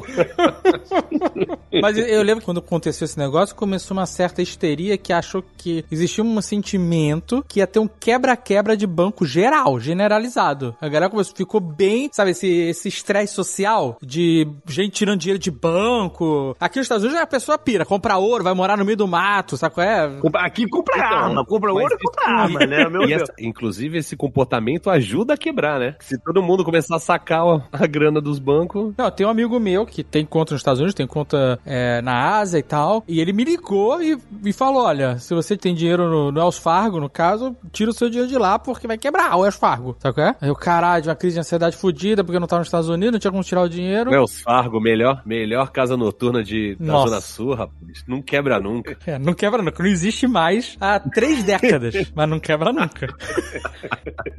Primeira balada que tinha interfone Não é? nas mesas, pra você ligar pra outra mesa. O que mais que tem? Em março também teve o, o Tribunal Penal Internacional emitindo um mandado de prisão pro Putin. A única repercussão disso é que ele não pode mais viajar. Já não viajava, né? É, agora não não pode mais. Antes não queria, agora não quer e não pode. Então, Caraca, essas paradas de, de- Não foi esse ano, né? Mas nos últimos tempos, você falou da inteligência israelense, que caiu o mito, né? Caiu o mito É. também do exército russo, sim, né? totalmente. Mas também serviu pra gente ver o, o esquema de segurança paranoico do Putin, né? Aquela mesa gigante de 8 metros, onde ele senta de um lado É. e, e o visitante senta do outro, é foda.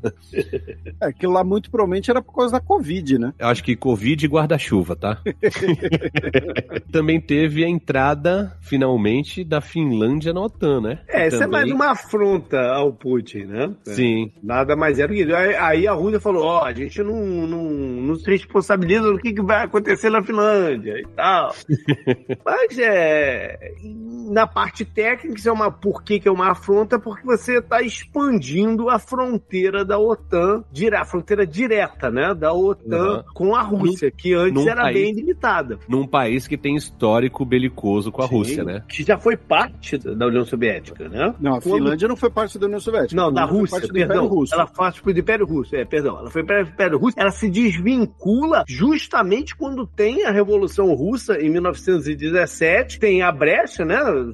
As questões internas estão mais fortes. Ela se separa, se torna independente. E a, a Segunda Guerra Mundial, as primeiras né, ações envolvem a guerra Finlândia com os soviéticos. Foi bem sangrenta e bem intenso lá na década de 30. Lembrar também que a Suécia né, também entrou na, É. na, na OTAN nesse processo, porém ainda está pendente a aprovação de Turquia e de Hungria, se não me engano. Na Aham. Hungria agora estou em dúvida. Mas. A Turquia acho que deu o aval dela esse, esse mês Deu, agora, Deu, não deu, deu. É. Aham.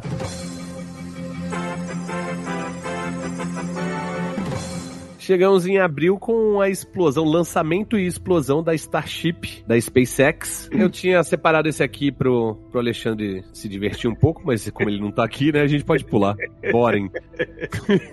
ah, não, o JP tem o tour. É, tour tem o de- tour de- espacial. É, espacial, pô. Pô, bem lembrado, Tucano. É, É. Mas aí eu estudo espacial de verdade, nessa palhaçada. é, vai rolar agora no, no- no finalzinho de janeiro, começo de fevereiro. E em 2022 a gente deu uma sorte inacreditável, né? De subir não o Starship da SpaceX, mas o, o SLA da NASA. E, rapaz, não sei não, mas a gente pode ter uma sorte parecida agora nessa data. Estamos aí cruzando os dedos e estamos esperando vocês aqui, cara. Galera é, que se animar, ainda temos vagas nos pacotes. Manda mensagem aí, vamos ver. Ah, eu vou te falar que o, o passeio na NASA ali, no Cabo Canaveral, no Kennedy Space Center, só isso já é incrível. Você vê um monte de foguete, você vê ônibus espacial, que só é chamado de ônibus espacial no Brasil, que nos Estados Unidos é shuttle, né? Na verdade é shuttle, né? Nem shuttle, só no Brasil a gente chama de shuttle também. Mas só isso já é uma parada incrível. Você vê Apollo, saco? É é uma parada fenomenal. É claro que se der sorte de conseguir pegar um lançamento, aí, cara, aí é a experiência completa. Sorte por quê? Porque muitas vezes você pode estar numa viagem que vai acontecer no momento que tem o lançamento, mas essa parada depende demais de fatores externos. Clima, parafuso que soltou, diarreia do astronauta, é um monte de merda. Então você pode estar lá, ir pra lá, estar na expectativa e não subir nada. Mas assim, eu tive a oportunidade de ver dois é, foguetes subindo, um de dia, um vídeo de dia, e foi muito impressionante porque era um foguete menor, era um foguete do Elon Musk, e a gente tava um pouco mais perto, porque tem uma área de exclusão, né? Que eles criam um raio e ninguém pode se aproximar mais do que esse raio por segurança. E cada tamanho de nave tem um raio diferente. Exatamente. Como esse foguete era um pouco menor, era o Falcon 9, eu acho, não sei. A gente estava mais próximo. Então foi uma experiência interessante em relação ao som, sabe? Agora, quando a gente foi ver o, a Artemis, ou Artemis, né? Que é o projeto Artemis, né? Uhum. À noite. E aí a gente estava muito mais longe do local de lançamento, porque a zona de exclusão era muito maior, mais cara. A- Assim, a parada dos motores transformarem a noite em dia foi uma parada inesquecível, cara. Inesquecível. Foi um- uma parada incrível. Então, se você curte essa parada de corrida espacial, de astronauta, de. Cara, vale demais o passeio. Demais. Aí, manda contar. Falou em Elon Musk, ele teve, fez um recall aí de praticamente todos os carros dos Estados Unidos, né? Como assim? Da Tesla que eu digo, né? Ah, Não, todos os carros dos Estados Unidos da, da Tesla, que é o que é o que ele pode fazer recall, né? Mas ele, ele mais de 2 milhões de carros, cara, pra mexer em alguma coisa do piloto automático, alguma parada assim. porque algum deles bateu enquanto tava na automática e tomou um processo? E Não, tem uma série de acidentes com o carro no piloto automático. Uma série, não são poucos. Não tinha uma parada que quando, quando ia bater, o piloto automático desligava pra falar que, que não tava ligado quando fossem fazer a perícia? Tinha uma parada dessa, não sei se era fake news. A tendência é o que eles falam, né? Que esse tipo de tecnologia, é, isso vai acontecer de um tempo e ele vai aprendendo e vai entrando no sistema, vai entrando no algoritmo para não acontecer futuramente os, mais acidentes quando tiverem só carros automáticos andando pela rua. E foi engraçado que eu tive em, em São Francisco esse ano e eu vi vários andando sozinhos por lá. Ah, o primeiro até que, eu- que a gente viu, é, a gente nem se ligou que estava andando sozinho. É, é, era um carro com uma parafernália no, no, no topo imenso, parecia o carro do Ghostbusters, e a gente achou que é- era alguma coisa de Google Earth, né? Mapeando e tal, não sei o que. Daqui a pouco viu dois, três, quatro desses, e tu olha, não tinha ninguém no volante. Tinha, às vezes o carro estava inteiro vazio, às vezes o carro tinha alguém no, no, no carona, é, no banco de trás e tal, mas no total eu vi uns 10 a 12 lá quando tava. Inclusive um tava parado num desses stop sign assim, eu fui atravessar a rua, parei na frente dele meio de supetão assim, pra ver se ele me atropelava, né? Caralho, maluco, que porra é essa? Ele tava parado, ele ia só, dar só aquele bump na, na, na, na perna, né? Já era minha aposentadoria, cara. Cacete, maluco. Maluco, sério, a idade é foda, maluco. Começa a ter essas ideias. ligado? Essas ideias me bolando. Daqui a pouco eu tô lá pela por Brasília também com o celular na mão. O cara, o plano de aposentadoria do cara é ficar coxo no, no- no self-drive. do- Caralho. Mas a gente teve na Califórnia, a Califórnia que, que também é uma questão, né, esse ano principalmente, né? A gente teve lá e a gente viu muito, duas marcas diferentes de carros de transporte, de aplicativo, sei lá, autônomos, mas teve uma delas que perdeu a licença por causa de um acidente, perdeu essa licença de teste que eles estavam tendo, e teve uma outra marca que fez um maior caos no trânsito, os carros começavam a pirar e tal, e bloquear o trânsito inteiro. E a galera, na Califórnia, a galera, a Califórnia realmente é um outro parada, é um outro país dentro dos Estados Unidos, é um, um outro rolê, assim. Assim como Nova York é uma parada maluca, a Califórnia tem a sua parada, porque agora os moradores da Califórnia estão numa revolta contra as máquinas, sabe qual é? Tem muito vídeo, vocês não viram? Os caras que tem um monte de robozinho na Califórnia fazendo delivery, já viram essa parada? Já vi. E a galera tá partindo pra cima dos robozinhos, cara. Tá dando porrada, roubando o que tem dentro. Os caras roubam loja, robozinho mais fácil ainda, né? Isso aí é coisa do Cauê Moura. Não fecha com o robô. Mas o que a galera faz com carro? Pega cone de trânsito, sabe? Cone 7 Rio, não sei como é que chama em São Paulo essa parada aí do, do trânsito. E bota em cima do capô do carro, porque quando o carro vê um cone, ele, no sistema dele, ele tem que evitar o cone, né? A rua tá bloqueada, não posso parar aqui, não posso passar por aqui. E aí quando você bota em cima do capô ali do- da tampa do motor do carro, o carro para de se mover. e além disso, na Califórnia, teve toda aquela parada dos saques ao comércio. E ainda tá rolando. O negócio da Califórnia. Cara, eu esqueci o que eu ia falar. Esqueci completamente o que eu ia falar. Vai lá. A gente tá falando de carro autônomo, de robozinho sendo roubado, É, não, esqueci. de você atropelado. É, não, eu fui, eu fui coçar aqui o pé e esqueci. Caralho! Tem que ser atropelado logo, bicho, que daqui a pouco.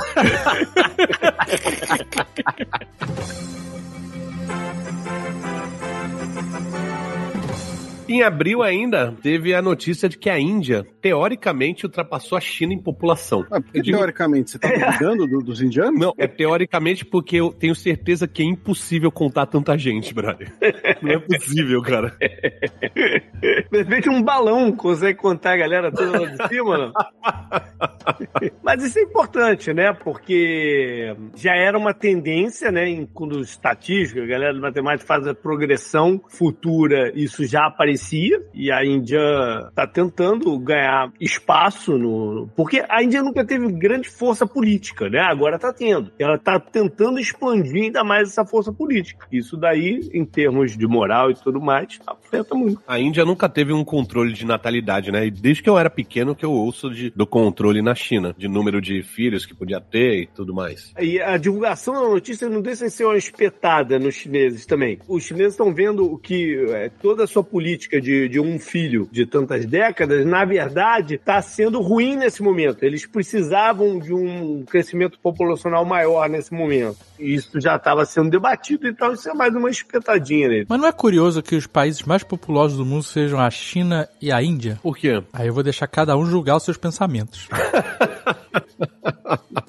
Isso é um processo histórico, na verdade, né? Sempre foram as regiões mais populosas e é porque é onde você tem muita abundância de água e terras férteis planas. Portanto que o, o eixo dessas populações são ali no, né, os três grandes rios chineses, ou então o rio Ganges, tem o, o Tonkin, né, que embora ele não seja muito associado à China, ele nasce ali no Tibete e tal. Então, um dos motivos de ser uma região historicamente muito populosa é que você tem abundância de água doce e terras planas férteis. Se você olhar outras grandes bacias hidrográficas, né, o Mississippi, a parte dele ali é quase desértico, né? O Amazonas está numa região florestal. O Nilo, ele é o grande eixo populacional, mas se você sair um pouco do Nilo, você já tem o clima desértico também. O próprio Rio Indo, né? O Paquistão também. O, o- vamos lembrar, o Paquistão é do tamanho de Minas Gerais e tem a população do Brasil, né?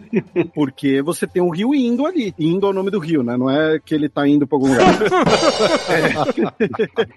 Então é isso, você tem abundância de água potável em terras planas e férteis. Não é querer ser determinista geográfico, mas em algumas coisas a geografia é inescapável. Em outras palavras, é por isso que ninguém quer viver na Islândia. Ainda mais assim dos terremotos, né? Não, de terremoto, vulcão, maluco. Acabou a Islândia, acabou. O sonho de Sr. K acabou. Porque o plano de aposentadoria dele era ir pra Islândia? hein? Era, era. Ele tava enchendo o saco, fazer uma casa de concreto e vidro na Islândia, sei lá. Bom, chegamos a maio. Maio tem a coroação do rei Charles III. Deixar aqui o JP explicar por que, que ele é rei Charles III, se os anteriores não eram Charles, eram Carlos. Eu não consigo chamar de rei. Não consigo, me recuso. Nem por causa da- do trocadilho, Ray Charles. Principalmente por causa do trocadilho aí, que- porque só, pra mim só tem um rei Charles na nossa geração. e não é o príncipe Charles. É isso, o dedo de salsicha.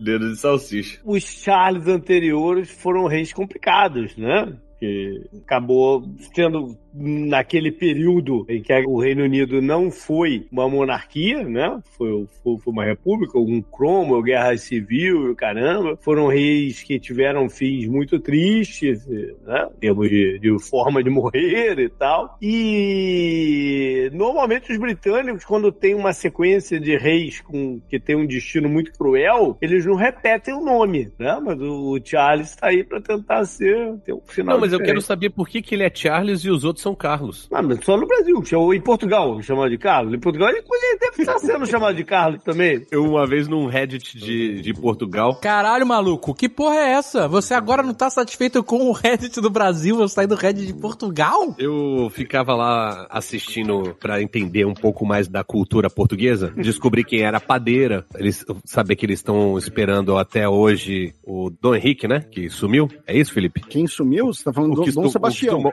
Dom Sebastião, isso. Que eles esperam até hoje Dom Sebastião voltar. E que tem, existe também o Acre de Portugal, sabia, Azagal? Que é o quê? Que é Leiria. E os portugueses falam que Leiria não existe. Caralho, mano. Eu falei, ah, aqui no Brasil a gente tem o Acre também, que falam que não existe e tal, não sei o quê. É, falam, né? Não falei quem falava, mas. É, não faço ideia de quem trouxe essa parada. E eles falaram que foi copiado mesmo, que eles viram que era muito engraçado falar que o Acre não existia e eles inventaram que Leiria não existia. Você tá de brincadeira, é verdade? É sério? É, não, isso que me falaram. Pelo menos.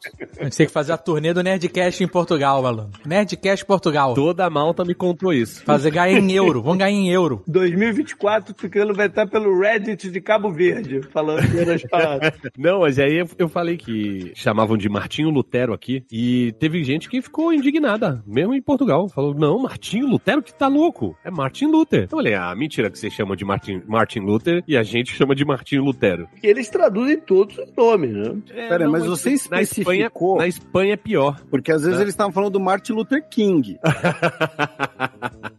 Não, especifiquei. Bom, mas e aí, no dia 28, o Erdogan é reeleito na Turquia? Ele correu risco de verdade? Eu já fiz essa pergunta pro Heitor, o, o Felipe, e o Heitor falou que sim e tal. O que, que tu acha? Eu acho que ele correu risco de verdade, tanto ele correu risco que ele buscou dinheiro com os brothers dele, Aliyev no Azerbaijão, MBZ nos Emirados Árabes Unidos, botou muita grana na campanha. Não vou dizer aqui que fez algo suspeito ou não, mas também não vou dizer que não fez, porque ele realmente correu risco, especialmente no começo, porque tem, tem, um- tem uma coisa curiosa também, que é ele corria risco tanto pela frente ampla de centro, ah, não era nem uma cen- centro-esquerda ou esquerda, era uma frente ampla de centro, e ele também corria risco por perder votos para os neofascistas turcos, que Uhum. criticam ele por ter recebido milhões de árabes no país. O Partido Nacionalista Turco hoje é a terceira maior bancada do, do parlamento. E é um partido que, além desse neofascismo e desse panturquismo, é um partido anti-árabe, né? um partido xenófobo contra árabes. Então, ele também perdeu votos à direita. Isso é interessante de mencionar. Você sabe que quando você começou a falar que ele pegou voto com o Esparta da Lier, eu achei que você ia falar da Liesa. Eu já tava imaginando ele lá com o Anísio. Aê, Anísio, dá um dinheirinho aí pra gente. A JP tá pouco influenciado aí com vale escrito. Tô, tô vendo aqui, tô maratonando, tô maratonando.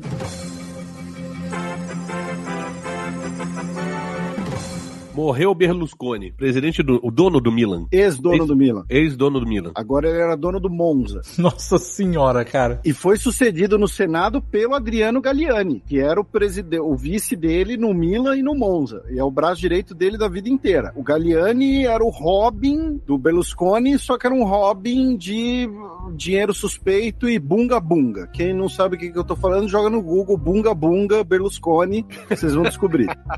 Mas é mais 18. Bunga, bunga. Tá, atiçou a curiosidade. Atiçou. Uai, eu tô pesquisando tudo que tá sendo dito aqui nesse programa, gente. É checagem ao vivo, é debate da Globo.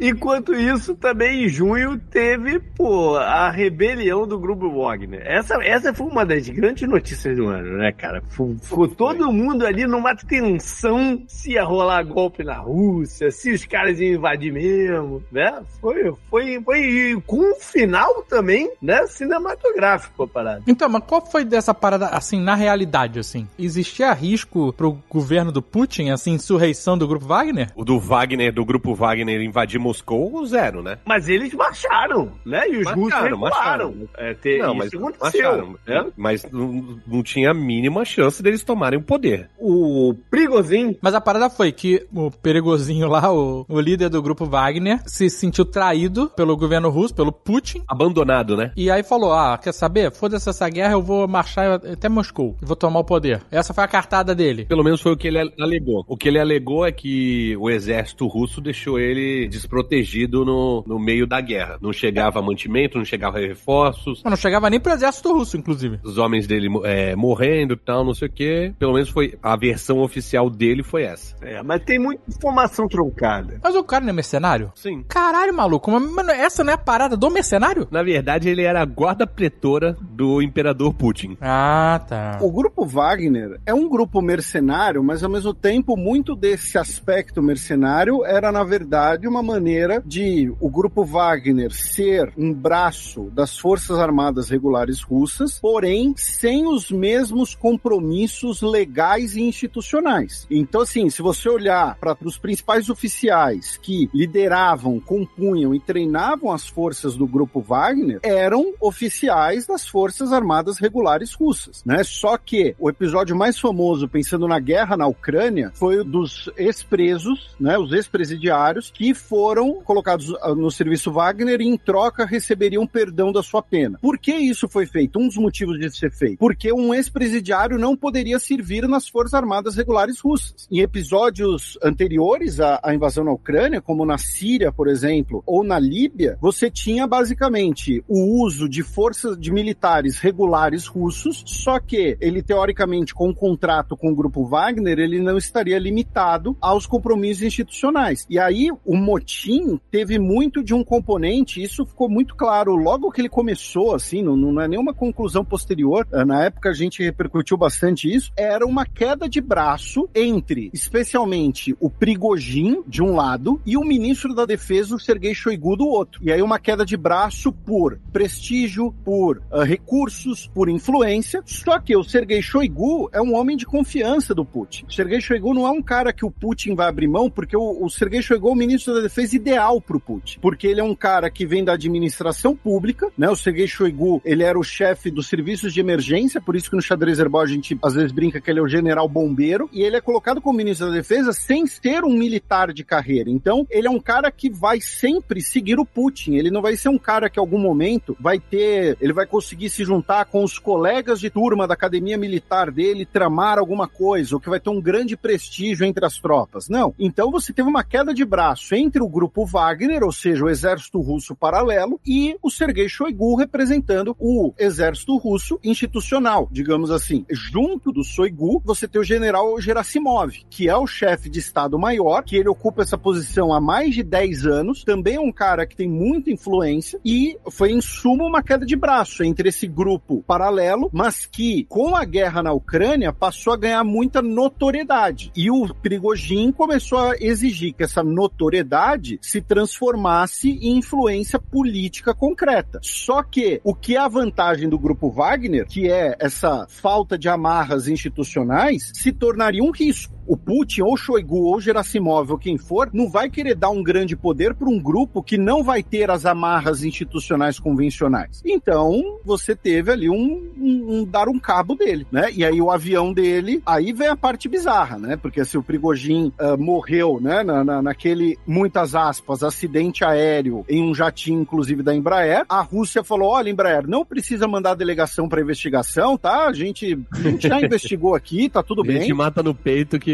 Pois é, o Putin disse, né, que o muito provavelmente o que aconteceu é que eles ficaram bêbados e drogados e estavam brincando com granadas dentro do avião, né? O que assim engana quem consome muito filme de Hollywood, porque uma granada não explode o estabilizador externo do, do avião. E segundo, é, logo depois pipocaram assim, fizeram uma coletânea de vídeos do Prigogine é, falando nos canais do Telegram, né, do ligados ao grupo Wagner e tal, falando coisas como por exemplo, que ele não permitia bebida no, no, nos aviões dele, porque ali era para falar de trabalho e tudo mais. Como ele não não né, ele não chegava a ser um abstêmio, é que ele deixava para fazer as coisas em solo. Então assim, a hipótese do Prigogine ter ficado bem louco e começado a brincar com granadas a 11 mil pés de altitude é assim, com todo respeito ao presidente russo, não é muito plausível. Mas ele faz isso de zoeira, ele fala esse tipo de coisa de zoeira mesmo, porque ele falou, Ninguém vai- então tem ninguém vai poder isso. contestar. É, exatamente, ele fala de zoeira. Inclusive,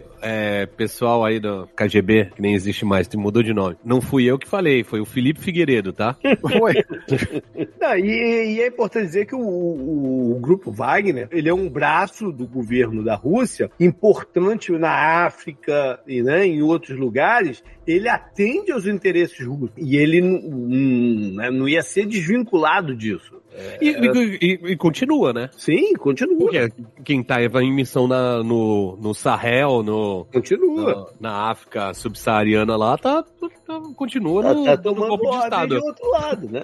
Continua dando golpe de Estado, protegendo o presidente. E é importante mencionar que o Sergei Shoigu, né, ele tem a sua própria empresa de mercenários. Então ainda tinha essa possível Conflito de concorrência. interesse, conflito de interesse. É, Agora me fala, você falou aí do Shoigu, do Shogun aí, que é parceiro do Putin. Mas o Prigogine é também um parceiro de longa data, né? Inclusive, desde quando ele vendia cachorro-quente. Então, mas é diferente, Tucano, porque que acontece? O Shoigu, ele é um cara que ele é aliado do Putin, ele certamente deve muito ao Putin, porém, ele consegue ainda ter uma espécie de carreira própria, né? Uma certa, uma relevância, mesmo que pequena, própria. O Prigogine não, o Prigogine, eu falei logo na época do Putin, o Prigogine ele foi feito pelo Putin. O Prigogine sem o Putin ainda estaria vendendo cachorro quente, com todo respeito a quem Sim. tem uma- um carrinho de cachorro quente, entendeu? Aham. Ele só vai ter as oportunidades econômicas, ele era o chefe do Putin, né, e tudo mais, É, ligado eu- diretamente ao Putin. Eu gravei uma vez um Podnext falando sobre o grupo Wagner. Foi até antes da guerra da Ucrânia? ou- Sim, foi. Não, não, E não a- foi antes, não. Foi antes? Foi, foi no começo? É, foi no começo, é. Eu expliquei que ele é o chefe do Putin, mas não é que ele é, é o chefe de chefia, né? Ele é o chefe de cozinha do Putin. Porque, né, ele era. Ele vendia cachorro quente, abriu um restaurante. O Putin fazia as reuniões dele no restaurante, porque ele achava a comida maravilhosa. Ficou muito amigo do Prigogine. E o, o Prigogine, além do grupo Wagner, né? Tinha toda uma, uma- um império aí de, de comida, de. Ele forneceu o catering do Kremlin. Isso, o Sim, assim catering. ele fez a grana dele. E do exército também, né? Mas é isso. Tanto que assim, o Prigogine morreu, vamos dizer assim, né? O Prigogine morreu, teve uma comoção ali, alguns setores do grupo Wagner nos primeiros dias e acabou, entendeu? Acabou. Você não tem o risco de você criar uma, uma briga entre facções. Quando eu digo facções, entre setores diferentes do, do, do exército ou das Forças Armadas no geral. O Prigogine era um cara completamente dependente do Putin. E o Putin simplesmente falou: olha só, você pisou na bola, você agora é descartável. Agora, vamos, vamos. Se fosse uma série ou um filme, tava todo mundo criticando o, o roteiro, né? Porque em junho, 23, final de junho, né? Teve a rebelião do grupo Wagner. Aí vamos marchar pra Moscou. Aí todo mundo, caralho, barata voa. O Putin aparece em rede nacional falando: malditos traidores, morrerão todos, não sei o que. Beleza. Não, a gente não vai atacar Moscou, vamos voltar. Ah, beleza. Ah, eu, eu vou ficar aqui na Bielorrússia. Aí o Putin, se você ficar na Bielorrússia, eu deixo você quieto. Aí no outro dia tava em São Petersburgo. Não, tá tudo certo, somos amigos. E aí explode a porra do avião. Caralho, maluco.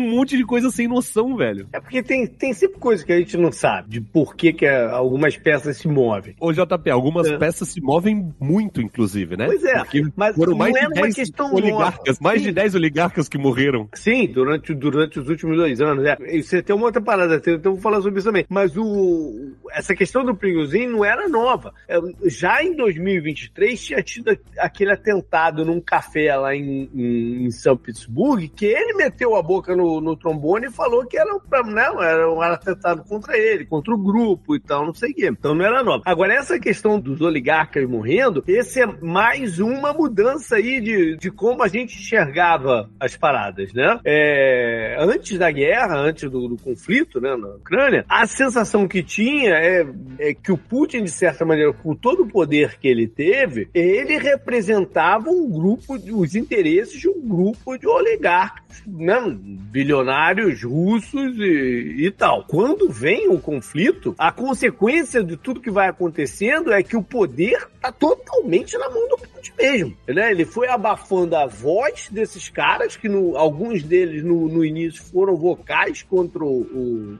o que estava acontecendo. Aí você viu o cara lá saindo lá do Chelsea na, na, na Inglaterra, né, tendo, tendo que vazar de volta, e outros que se oporam de alguma maneira, e mais tarde foram morrendo das maneiras mais bizarras possíveis. Né? Em julho, morreu a vice-presidente de um banco da Rússia, que a mulher era, caraca, sei lá, não sei se ela tinha sido modelo antes, maravilhosa, caiu do 11 primeiro andar de um prédio. Teve um outro que caiu na, na piscina. Ah, mas a gente bonita também cai, cara.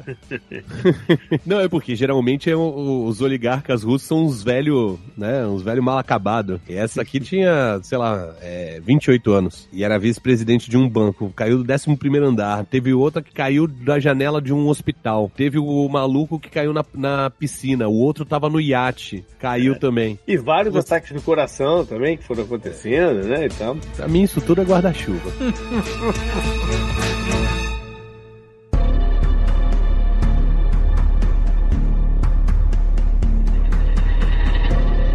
a gente teve também nesse mês de junho, umas duas semanas pelo menos, que o mundo inteiro se tornou especialista em mergulhos de alta profundidade. Nossa. Porque teve aquele Ocean Gate que fazia turismo nos destroços do Titanic. Amassou, né? Implodiu. O do joystick de Atari, né? Sei lá É. que era. Nem era, era um joystick da Logitech, mano. Olha aí. E a galera, né, no dia seguinte, no mesmo dia, né, já sabia tudo de submarino, de mergulhos de grande profundidade e tudo mais. É, em junho ainda, no final, dia 27, teve a morte de um adolescente de origem argelina, que chamava é, Nahel, que ele foi baleado, não sei se vocês lembram, tem o vídeo, né, a polícia para o carro dele, ele já tava parado, mas ele se assustou com alguma coisa e, e deu uma acelerada, ou deu um tranco o carro quando ele soltou, não sei, e a polícia atirou nele. E aí gerou uma série de protestos no, na França, né? Agosto, temos o assassinato de um candidato à presidência do Equador, filmado, né? Sim. As imagens são ali, né?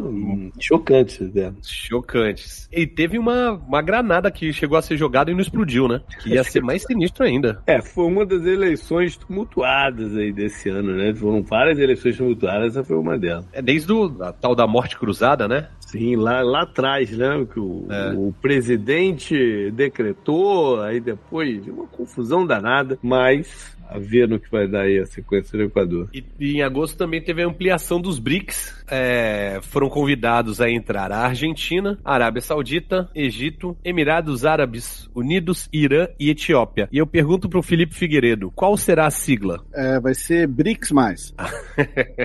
É, infelizmente eu não, não consegui pensar numa piada muito rápido, mas na época teve várias brincadeiras com as possibilidades. Tinha. Não era lombrigas, mas é lombricas, alguma coisa assim. Enfim. Mas a Argentina ainda vai entrar? É, então tem isso, né? O governo argentino novo disse que não pretende oficializar a adesão. Teve a primeira reunião extraordinária do, do BRICS, sobre a questão na, na Palestina, e a Argentina participou. Ainda era o governo Alberto Fernandes, foi coisa de duas semanas antes do segundo turno, né? Mas essa é uma boa incógnita. A Argentina hoje é uma boa incógnita, né? Na verdade, não. A gente sabe que não vai dar certo. É, mas aonde, até onde vai o fundo desse poço é que, é que a gente não sabe, né? É, Você tá torcendo contra, Tucano. logo depois dessa oficialização do BRICS, BRICS mais, BRICS mais. BRICS mais aqui, coloca dois rivais lá dentro, que é a Arábia Saudita e o Irã, teve um encontro de países do Oriente Médio e tal, e que foi importante porque teve a primeira vez que o, o cara do Irã e o MBS apertaram as mãos, né, Felipe? Foi histórico isso, foi? Isso, ó, o presidente do Irã, Ibrahim Raisi, ele foi até a Arábia Saudita porque teve a cúpula extraordinária conjunta da Liga Árabe e da Isso. Organização de Cooperação Islâmica por conta da Palestina. E lembrando que a Arábia Saudita e Irã né, entraram num, num acordo esse ano mediado pela China. Foi mediado Ainda pela tinha China. sido virtual. Por telefone, por não sei o que. Ali rolou um encontro de verdade das duas pessoas, né? Com essas movimentações aí do BRICS, a galera que faz análise política nos Estados Unidos deu uma quicou na cadeira. Vocês chegaram a ver isso? Com essa movimentação para a criação desse blo- bloco econômico, né? é- A possível o bypass do, do código SWIFT lá de. É, é SWIFT? Como é que chama o código de Swift. SWIFT? É da Taylor Swift também? É, é dela. Caralho, a garota tá em tudo. Mas da criação de um protocolo próprio entre eles e, e a desestabilização do dólar como moeda forte e tal. Teve a, os- a galera que analisa política e a galera que gosta de uma teoria da conspiração deu uma quicada forte na cadeira, cara. Sim, porque o dólar tá em jogo com isso tudo. E o, o dólar, ele é uma moeda de ficção. Mas ela tem um- uma base que é na sua própria circulação, na sua própria movimentação, em especial no mercado de petróleo, de estabilizar as transações de petróleo. Se por um acaso não se precisa mais do dólar para fazer isso, o que que ele vale? Né? Essa, essa é uma pergunta que no futuro vai, é, em algum momento vai ter que se responder, né? E já está tendo movimentações para várias transações serem. Já teve um passo, Argentina até, Argentina com a China, de fazerem transações que não em dólar. No Brasil já está sondando isso também. Inclusive, né? Aprendendo o banco do BRICS é a Dilma Rousseff e a articulação dela em toda em cima disso, né? Como se fazer transações sem depender do dólar.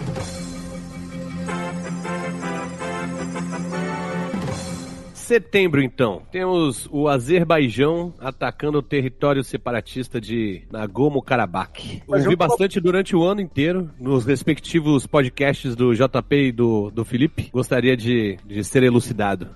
É, não, rapidamente é uma região que era habitada por armênios há mais de mil anos. Quando você tem né, o estabelecimento da União Soviética, é uma região que é colocada dentro da República Socialista ah, Soviética Azerbaijana, ou seja, ah, mas era para ser uma. Não, não era uma fronteira nacional, né, era uma questão meramente administrativa. Tinha um governo autônomo, né? Isso, você depois tem a criação do Oblast Autônomo de Nagorno-Karabakh, e aí quando você tem as independências e a República do Azerbaijão, essa região declara sua autonomia. Um dos primeiros atos do novo país Azerbaijão, inclusive, é retirar a autonomia do Oblast, e aí depois você tem a declaração da República de Artsakh, né, como um território separatista apoiado pela Armênia, né, apoiado extraoficialmente, claro. Nós temos várias guerras entre Armênia e Azerbaijão. Além desse território, nós tivemos os chamados sete distritos, né, que foram ocupados pela Armênia depois da guerra de 1900, que acaba em 1994, e o Azerbaijão bloqueava a região desde ah, dezembro de 2022. Eu estive lá em abril, né, eu não pude ir ao, ao território bloqueado, eu fui no máximo que um civil podia ir, inclusive quem puder, é claro, um destino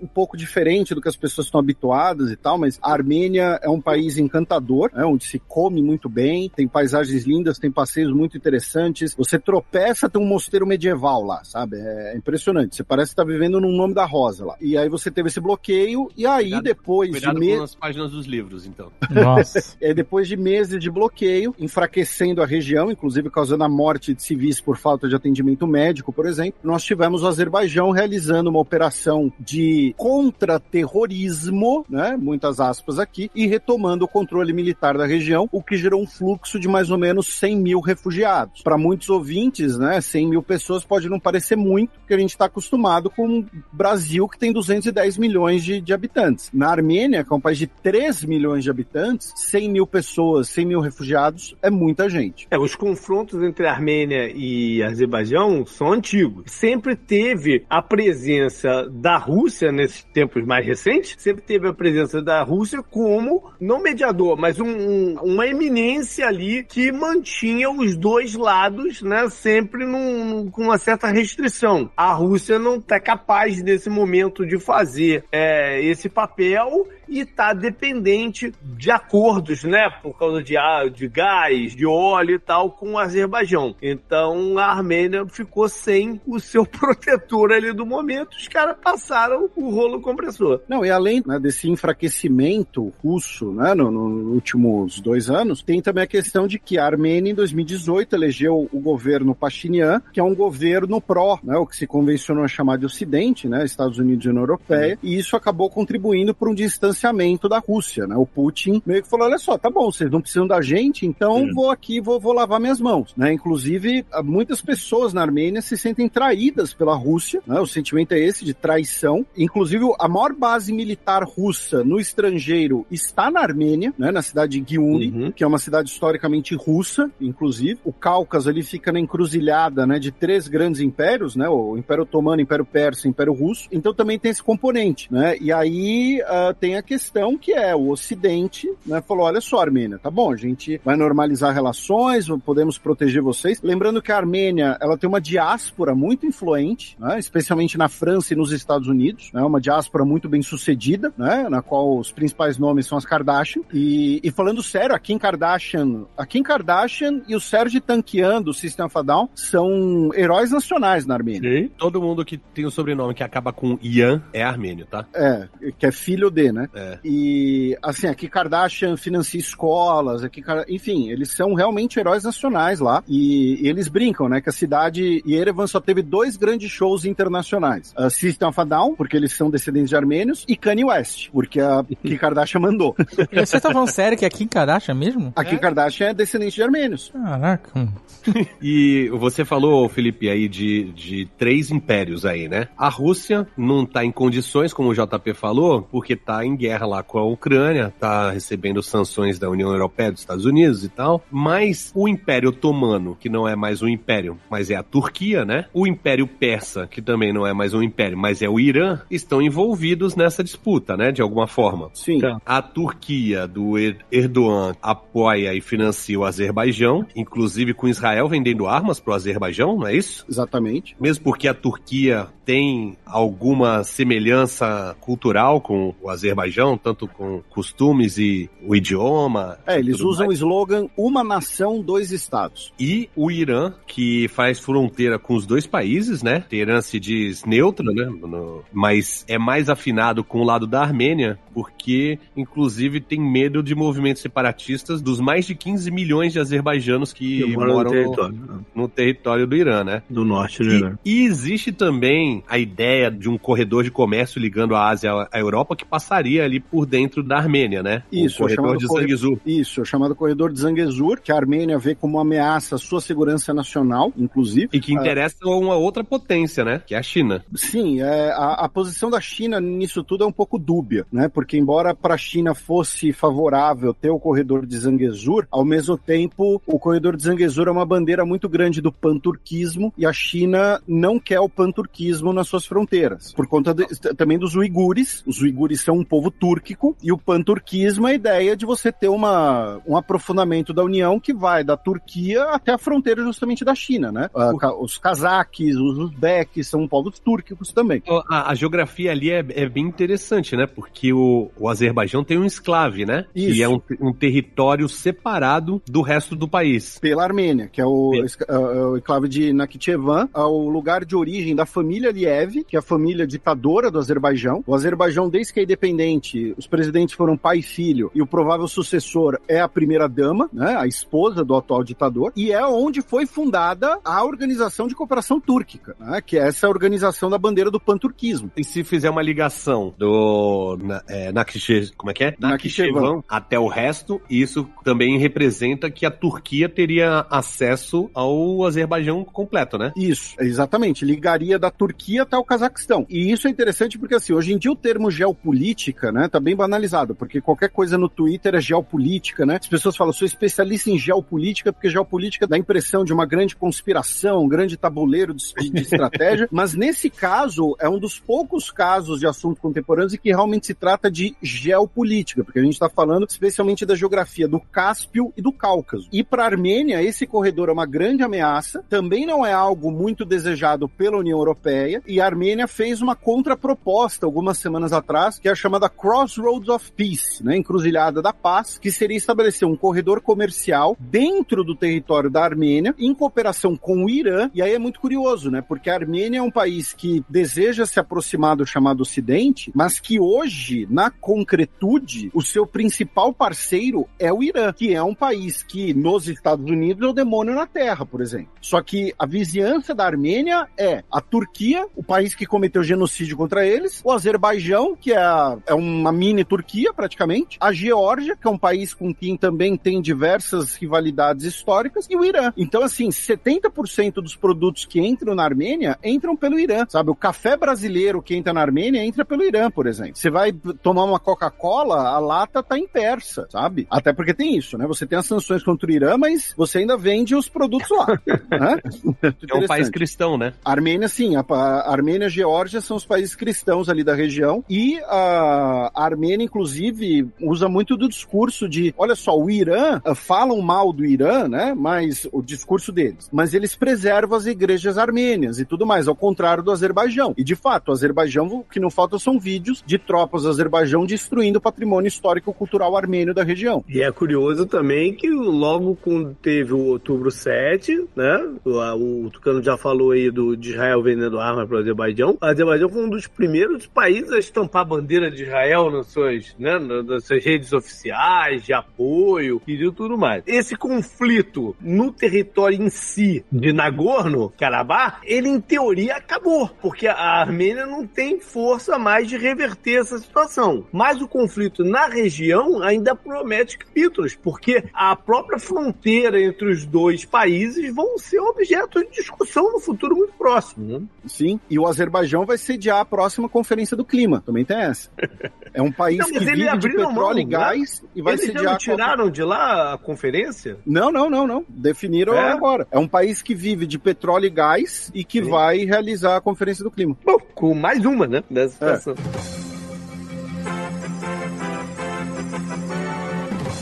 Eu acabo de ver aqui que eu me embananei, a gente passou pra setembro sem ter ido pra julho. Vambora, amigo. Vambora. Em Julho julho tava teve... todo mundo de férias, rapaz. Não, ju- Porra. mas é que julho teve uma parada que vai se repetir algumas vezes. As eleições na Espanha. Quem ganhou foi o Partido Popular, de direita. Mas é aquele caso de venceu as eleições, mas não levou. Porque não conseguiu formar maioria. Mesmo com o apoio do Vox, que é o, o neofascista, né? O, o partido neofascista, eles não conseguiram formar maioria, então não formou governo. E isso vai acontecer mais ali na frente na, nos Países Baixos, né? Mas na Espanha ainda não tá definido. Ele ainda tem uma chance de formar o governo. Ainda Não é que já definiu que não vai e vai rolar uma eleição de novo, né? É, ainda é um processo em andamento. É, eu acho que Não, o- o, go- não, o governo espanhol já, já foi empossado. já foi, é. Em Então. novembro, eu acho. Não, o o Pedro Pedro Sánchez- Santos, ele já formou um governo, então perdi Aham. essas. E em agosto, a gente tinha que falar também, porque o Trump foi fichado na Geórgia e a foto viralizou, lembra? Que é aquela foto que ele fez de propósito? Sim. Sim. Aquilo foi posado, né? O do apito de cachorro lá, como é que é? Dog Whistle? Ah, sim. Que é a foto que ele tirou o, o, né, o mugshot lá, mas ele tirou uma foto toda fazendo pose, desafiador, olhando pra câmera. É, vai fazer parte aí da mitologia Trump, né? Mas o, o, o fato é que essa situação é de todas, é que ele corre mais risco de parar em cana mesmo. O da Geórgia é o que ele falou que queria. É, eu preciso de que você me, me arrume. Dá não sei teu jeito aí. Dá teu jeito. Aí, outubro foram os ataques do Hamas, que já falamos aqui, foi uma atrocidade. Novembro tem a eleição do Milley, que aí vale a pena a gente falar um pouco pra se divertir, né? Aí é circo, aí é circo. Aí é pra, pra alívio cômico da parada. Assim, a gente vai se divertir, a Argentina não tá se divertindo não, mano. A gente já ia com 10 reais no bolso e comia lá no Dom Julio, né? Tomava um Malbec de Mendonça, comia um, um orro de bife, né? Com 10 reais. Agora nem, nem os 10 reais a gente vai precisar levar. É só levar o dinheiro do banco imobiliário. Mas o- os perfis de viagem que eu sigo começaram a alertar que Vai encarecer, né? É, exato, que o Airbnb, quem faz reserva de Airbnb vai ficar esperto, reserva de hotel, o peso que você levava pra comprar coisa no free shop já não vai valer o que valia antes, que, sabe? Então, é, eu não sei se essa dinâmica da desvalorização do peso, né, em relação às outras moedas vai ser esse impacto que a gente tá prevendo. É porque junto com a desvalorização da moeda vai ter uma inflação muito grande junto, né? Então, por isso que a, a, a conta talvez fique difícil de ser prevista. Tá muito Por exemplo, o metrô vai estar tá previsto para né, ficar quatro vezes mais caro, um negócio assim, porque mas vai é- retirar o subsídio. É legal que a gente tá falando que vai ter uma inflação muito grande. Sendo que já tá 130% ao ano. Caraca, maluco. que desespero. Vai ser Brasil anos 90, maluco. Olha, isso é que é gatilho. A geração de hoje que fica chorando aí, falando que tudo é gatilho, os caras não sabem o que, que é um gatilho, malandro. Gatilho é, é- é som de máquina de remarcar preço no mercado.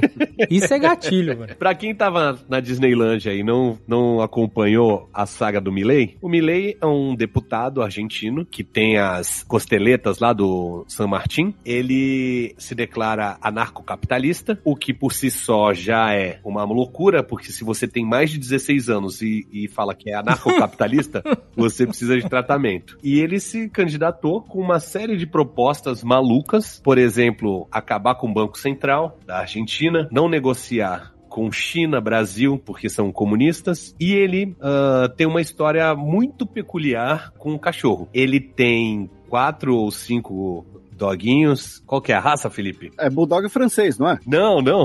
É inglês. Como é que é o mastim inglês? Porque eu falei, pô, podia ser um dogo argentino, mas não, ele foi ter um mastim inglês. Ele tinha um que chamava Conan, faleceu e ele mandou clonar quatro clones desse Conan. Esse Conan Fez quatro cópias. Quatro cópias. E, e a gente ficou des- descobriu também que pra você fazer um clone, você tem que fecundar é, uma média de 120 cadelas. Puta que pariu. É, é uma, uma maluquice maluquice e, tipo, nos Estados Unidos é permitido, mas em vários lugares é, é, é proibido porque é maus tratos com os animais. É o Clonan. É o Clonan. Olha, a gente debochava do Dr. Albieri. É. Tá aí. O nome dos cachorros atuais dele são todos nomes de economistas liberais. Ele tem uma história que ele já, já contou para os amigos que ele era ah, um gladiador em Roma e botaram ele para lutar contra um leão. E quando ele ia lutar contra o leão, enfrentar o leão, Apareceu e falou para eles não se matarem porque um dia eles iam se reencontrar e um iria ajudar o outro. E que ele veio, né, encarnado na forma de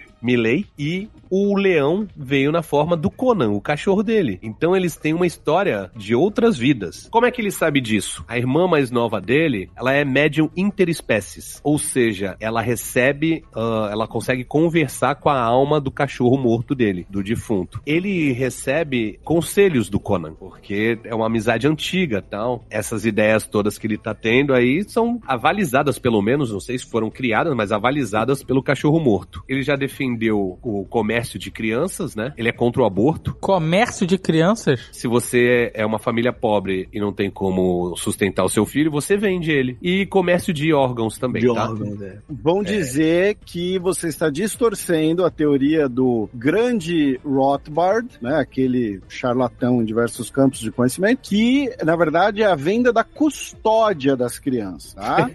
Ah, você está tá. distorcendo. Ah, Claro. agora sim. E na Argentina, o presidente ele tem um cetro, né? E o cetro do Milley Isso. veio com o rosto dos cinco cachorros esculpidos em prata. Olha só que coisa linda. E aí tem toda essa mitologia e tal, não sei o que. Ele venceu as eleições muito por conta do voto dos jovens, que estão cansados de tudo isso que está por aí. Mas não tem um papo que, assim, eu sei que o jovem é difícil, mas não tem um papo que a população argentina tá num desgosto tão grande é, no sentido de que tá tudo uma merda, inflação de cento e varadas por cento, não sei o que lá. Famoso pra que que é um peido, pra que já tá cagado, não é isso? É assim, quatro anos de giló, quatro anos de quiabo. Eu falei, eu não aguento mais giló e quiabo. Aí tem um prato de merda aqui. Porra, fechou. Vou comer merda porque eu não aguento mais giló e quiabo. É basicamente isso. Mas é o seguinte, é, a gente tem ouvido muito alguns defensores do Milley falando assim, é lógico, a esquerda quebrou a Argentina. Eu vou explicar, porque eu ouvi no Podnext toda a história da Argentina contada por Ariel Palacios, aquela pessoa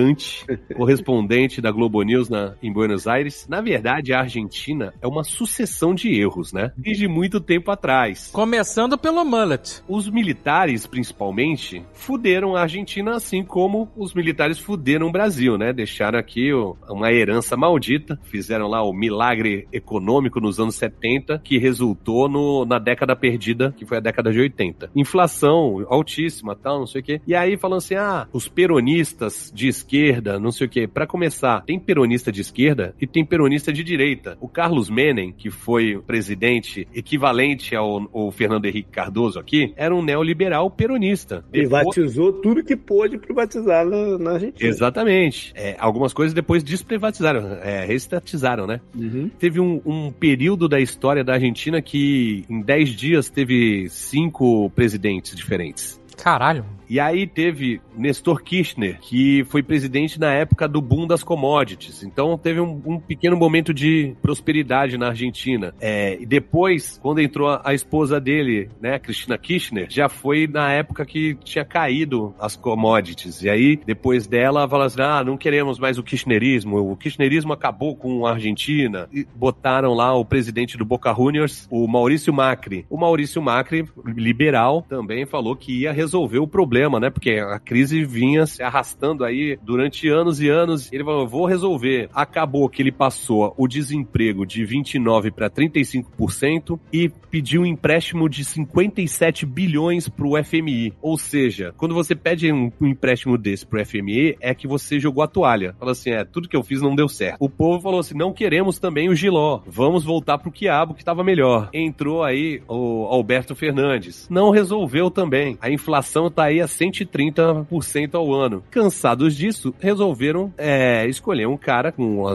maior número de sandices possíveis, mas que não é nenhum nem outro, né? Mas que na verdade agora já está se mostrando ser um, né? É. Com as eleições. A galera já tá falando que ele vai fazer um governo Macri 2.0. É, porque ele já embora eu incutiu dentro do governo vários componentes do que era do governo Macri. Sim, embora eu acho que não vai dar tempo dele fazer o, o governo Macri 2.0, porque, por exemplo, ele já fez, ele já botou a- as Forças Armadas pra ficarem em alerta se tiver piquete, fecharem rodovias nos protestos, é pra mandar arregaçar. Você tem aí um cara que fala palavrão, fica repetindo, liberar, carajo! Muitos jovens não estão nem aí pra sandice que ele fala. Por exemplo, ele acha que Margaret Thatcher é um, um ícone, assim, algo, alguém a ser admirável. Isso, falar pra um argentino que viveu a Guerra das Malvinas, é um sacrilégio. Mas pro jovem, é só uma aula chata de história, tá ligado? Que o cara teve na escola. Aí ele fala que o, o Pelé foi melhor do que o Maradona. Nossa, esse cara realmente quer, quer uma dor de cabeça. É, não, mas não aconteceu nada, sabe por quê? Ele, ele ganhou de O jeito. jovem, o jovem não viu o Maradona jogar, ele tá cagando, ele viu o Messi. Mas Maradona, tá ligado? É só o meu pai que fica falando do Maradona tal, não sei o quê. Então, Ou seja, assim. você tá dizendo que o jovem não tinha que votar, é isso? Eu acho que tem que votar mesmo. Tem que votar e tem que ser responsabilizado. Olha, olha aí o que vocês fizeram. Mas vai ser, vai ser, por bem ou por mal, vai ser. Porque ah, se a maioria decidiu por esse cocô, por esse cocô em forma, um giló em forma de cocô, sei lá, de cocô de giló, as consequências desse governo ou desgoverno vão, vão ser sofridas por quem tá lá. A questão é que, como não havia uma alternativa também que mobilizasse a opinião pública, não conseguiram né, levar pessoas sãs o suficiente para as urnas para evitar que essa parada acontecesse, né? Às vezes, só ver os erros do que acontece ao seu redor não basta para você aprender e não cometer também. Tu tem que dar a testada na parede para falar, ih, era, realmente era uma merda. Então, o que me deixa muito curioso aqui para 2024 pro resto é se é, a eleição do Milley é um fato assim completamente fora do padrão, porque a gente teve vitórias fortes da direita no, no, no mundo inteiro na, na década passada e viu essa direita perder as últimas eleições. Então, a, o que aconteceu na Argentina é uma reviravolta ou é só um fato isolado, né? E 2024 que vai falar pra gente. Você falou aí de erros, tal, não sei o quê. Agora, vamos lá. O governo, uma das maiores crises econômicas da história do país. Ele lança um, um candidato. Quem é o candidato? O ministro da Economia. Maluco, isso aí não tem como, não tem como o cara defender uma parada dessa. Pois é, mas era o, o único nome que eles viram que tinha alguma chance de, por incrível que pareça, né? E não tinha. Ah, mano, é meio desesperador. É tão desesperador quanto Biden candidato, sabe qual é? Democrata. Um velho gagá, sonequinha, que caga nas calças. Sleep Joe, Porra, não anda numa linha reta. Ué, e aí? Que merda de candidato também, né? uma merda mesmo.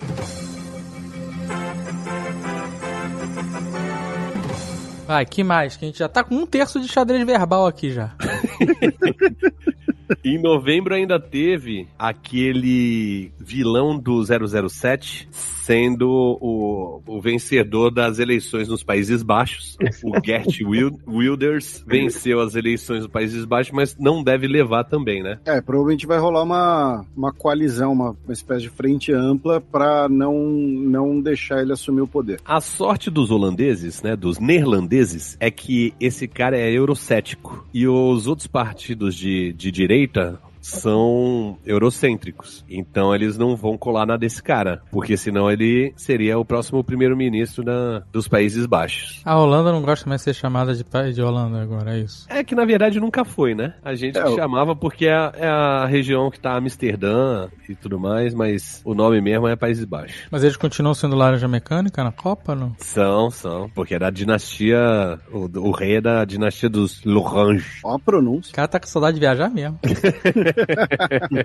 em dezembro, plebiscito na Venezuela para decidir a questão da Guiana Essequiba. Para quem quiser acompanhar com mapas, inclusive o Nerdologia, o último Nerdologia do ano é sobre isso. Olha, expliquem aí, por favor. A culpa é dos britânicos, para variar. Sempre, né?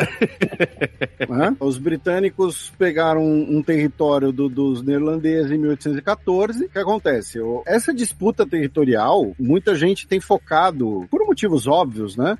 Ah, na questão da, da Venezuela, governo Maduro tal. Só que é uma disputa territorial herdada das potências coloniais ainda. né? O Brasil já teve uma questão territorial com a Guiana, o Suriname tem questões territoriais tanto com a Guiana quanto com a Guiana Francesa, porque, resumindo, o que acontece? Em 1648, tá? Nossos ouvintes eh, que estão ouvindo viu certo, tá? 1648, no fim da Guerra dos 30 Anos, a Espanha cedeu para então República, né, das sete províncias unidas dos Países Baixos, todos os territórios a leste do Rio Essequibo. Só que os neerlandeses continuaram operando e continuaram fazendo comércio e tentando achar metais preciosos nos territórios a oeste do rio. E aí, em 1814, tá, no contexto do fim das guerras napoleônicas, os britânicos tomaram esse território, parte desse território dos neerlandeses. né? Os neerlandeses mantiveram o que hoje é o Suriname, porém cederam para os ingleses os territórios oeste do rio Corentini. E aí o que acontece? Os britânicos falaram: olha só, os holandeses estavam até lá, até a foz do Orinoco, quase. O mesmo Orinoco Flow da N. Ah, essa é uma referência de velho. Mas os espanhóis falaram: não, peraí, a gente cedeu o território só até o rio Essequibo. E aí, quando você tem né, os países independentes, né, a República da Gran Colômbia, que é sucedida pela Venezuela, e a Guiana Britânica é formada em 1831, no ano seguinte. né? A Guiana Britânica é formada no ano seguinte à independência da Venezuela. Você continua com essa disputa territorial, que vai se agravar, por quê? Porque você tem no final do século XIX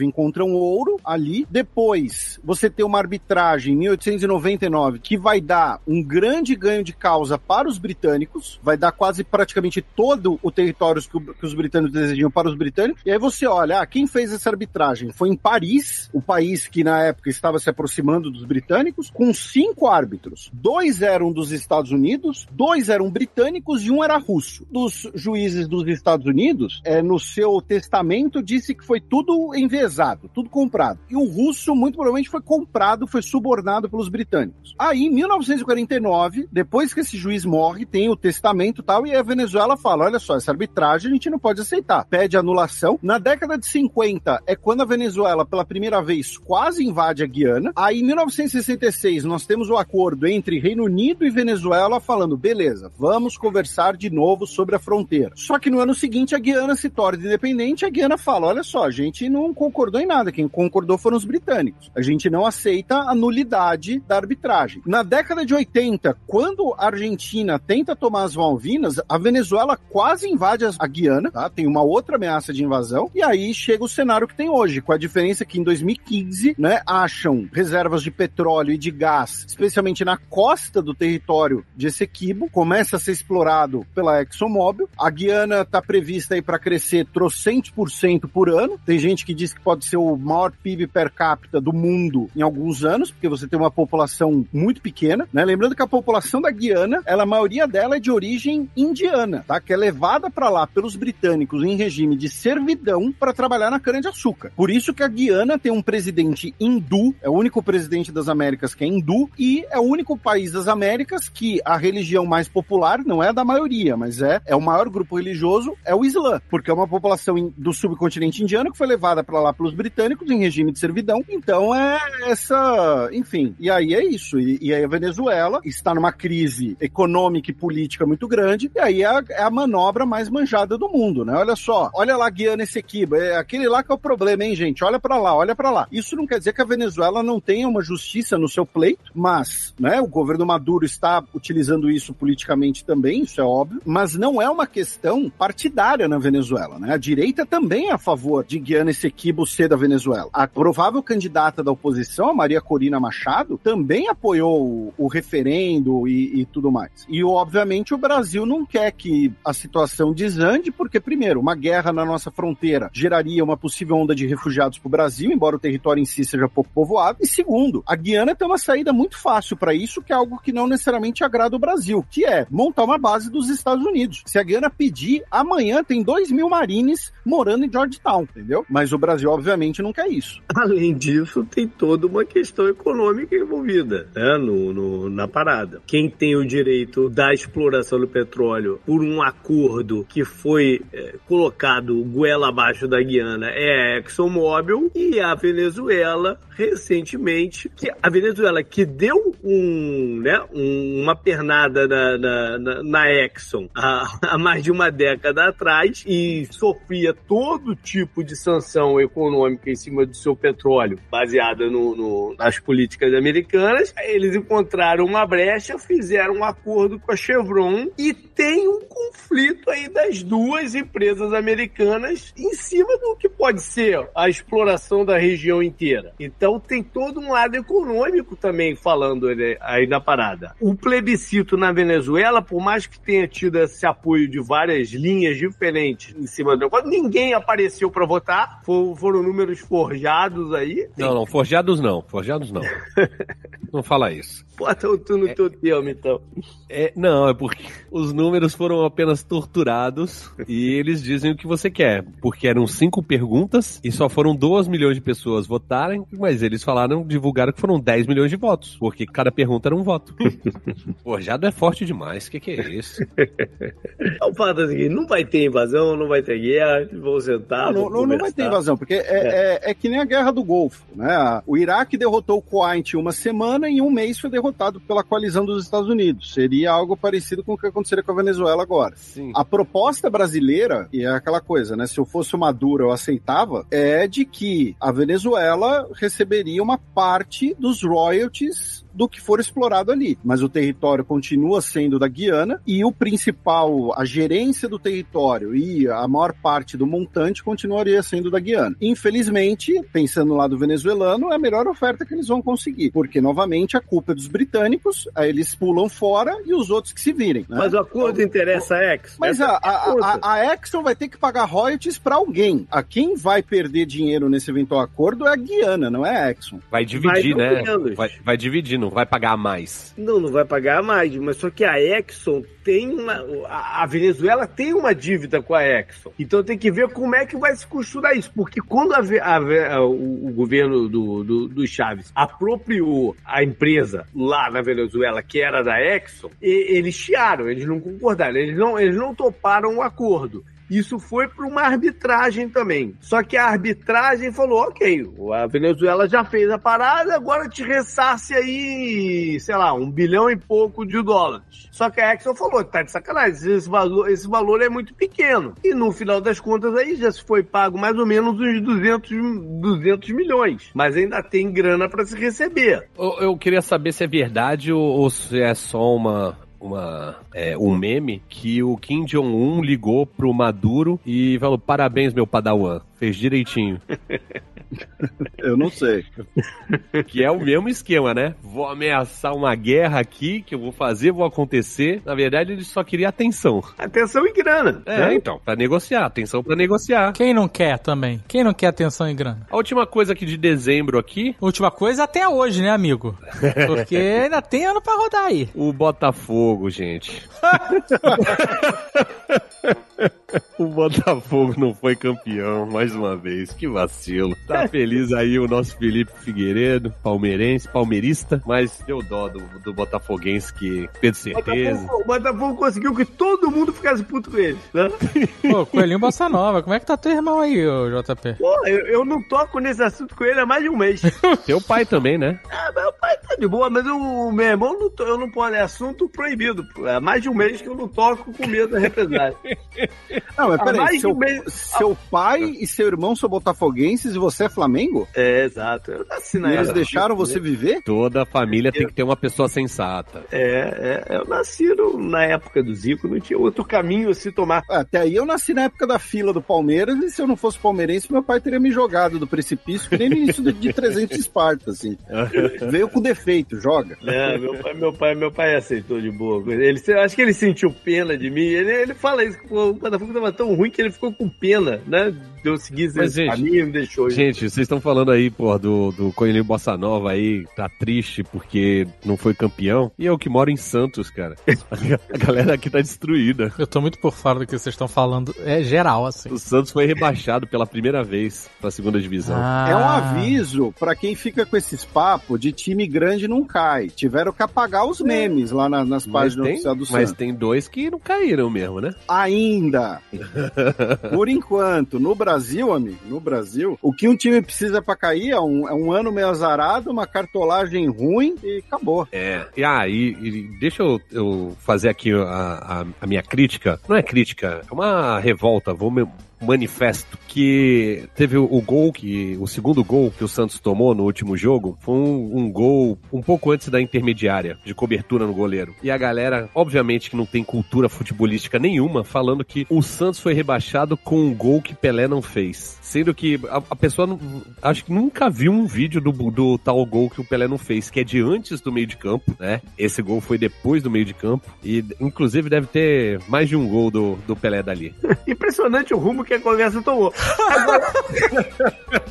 É o final já, né, cara? É o finalzinho. Não tem mais ninguém ouvindo, cara. A galera já foi ouvir o xadrez verbal. É isso que aconteceu.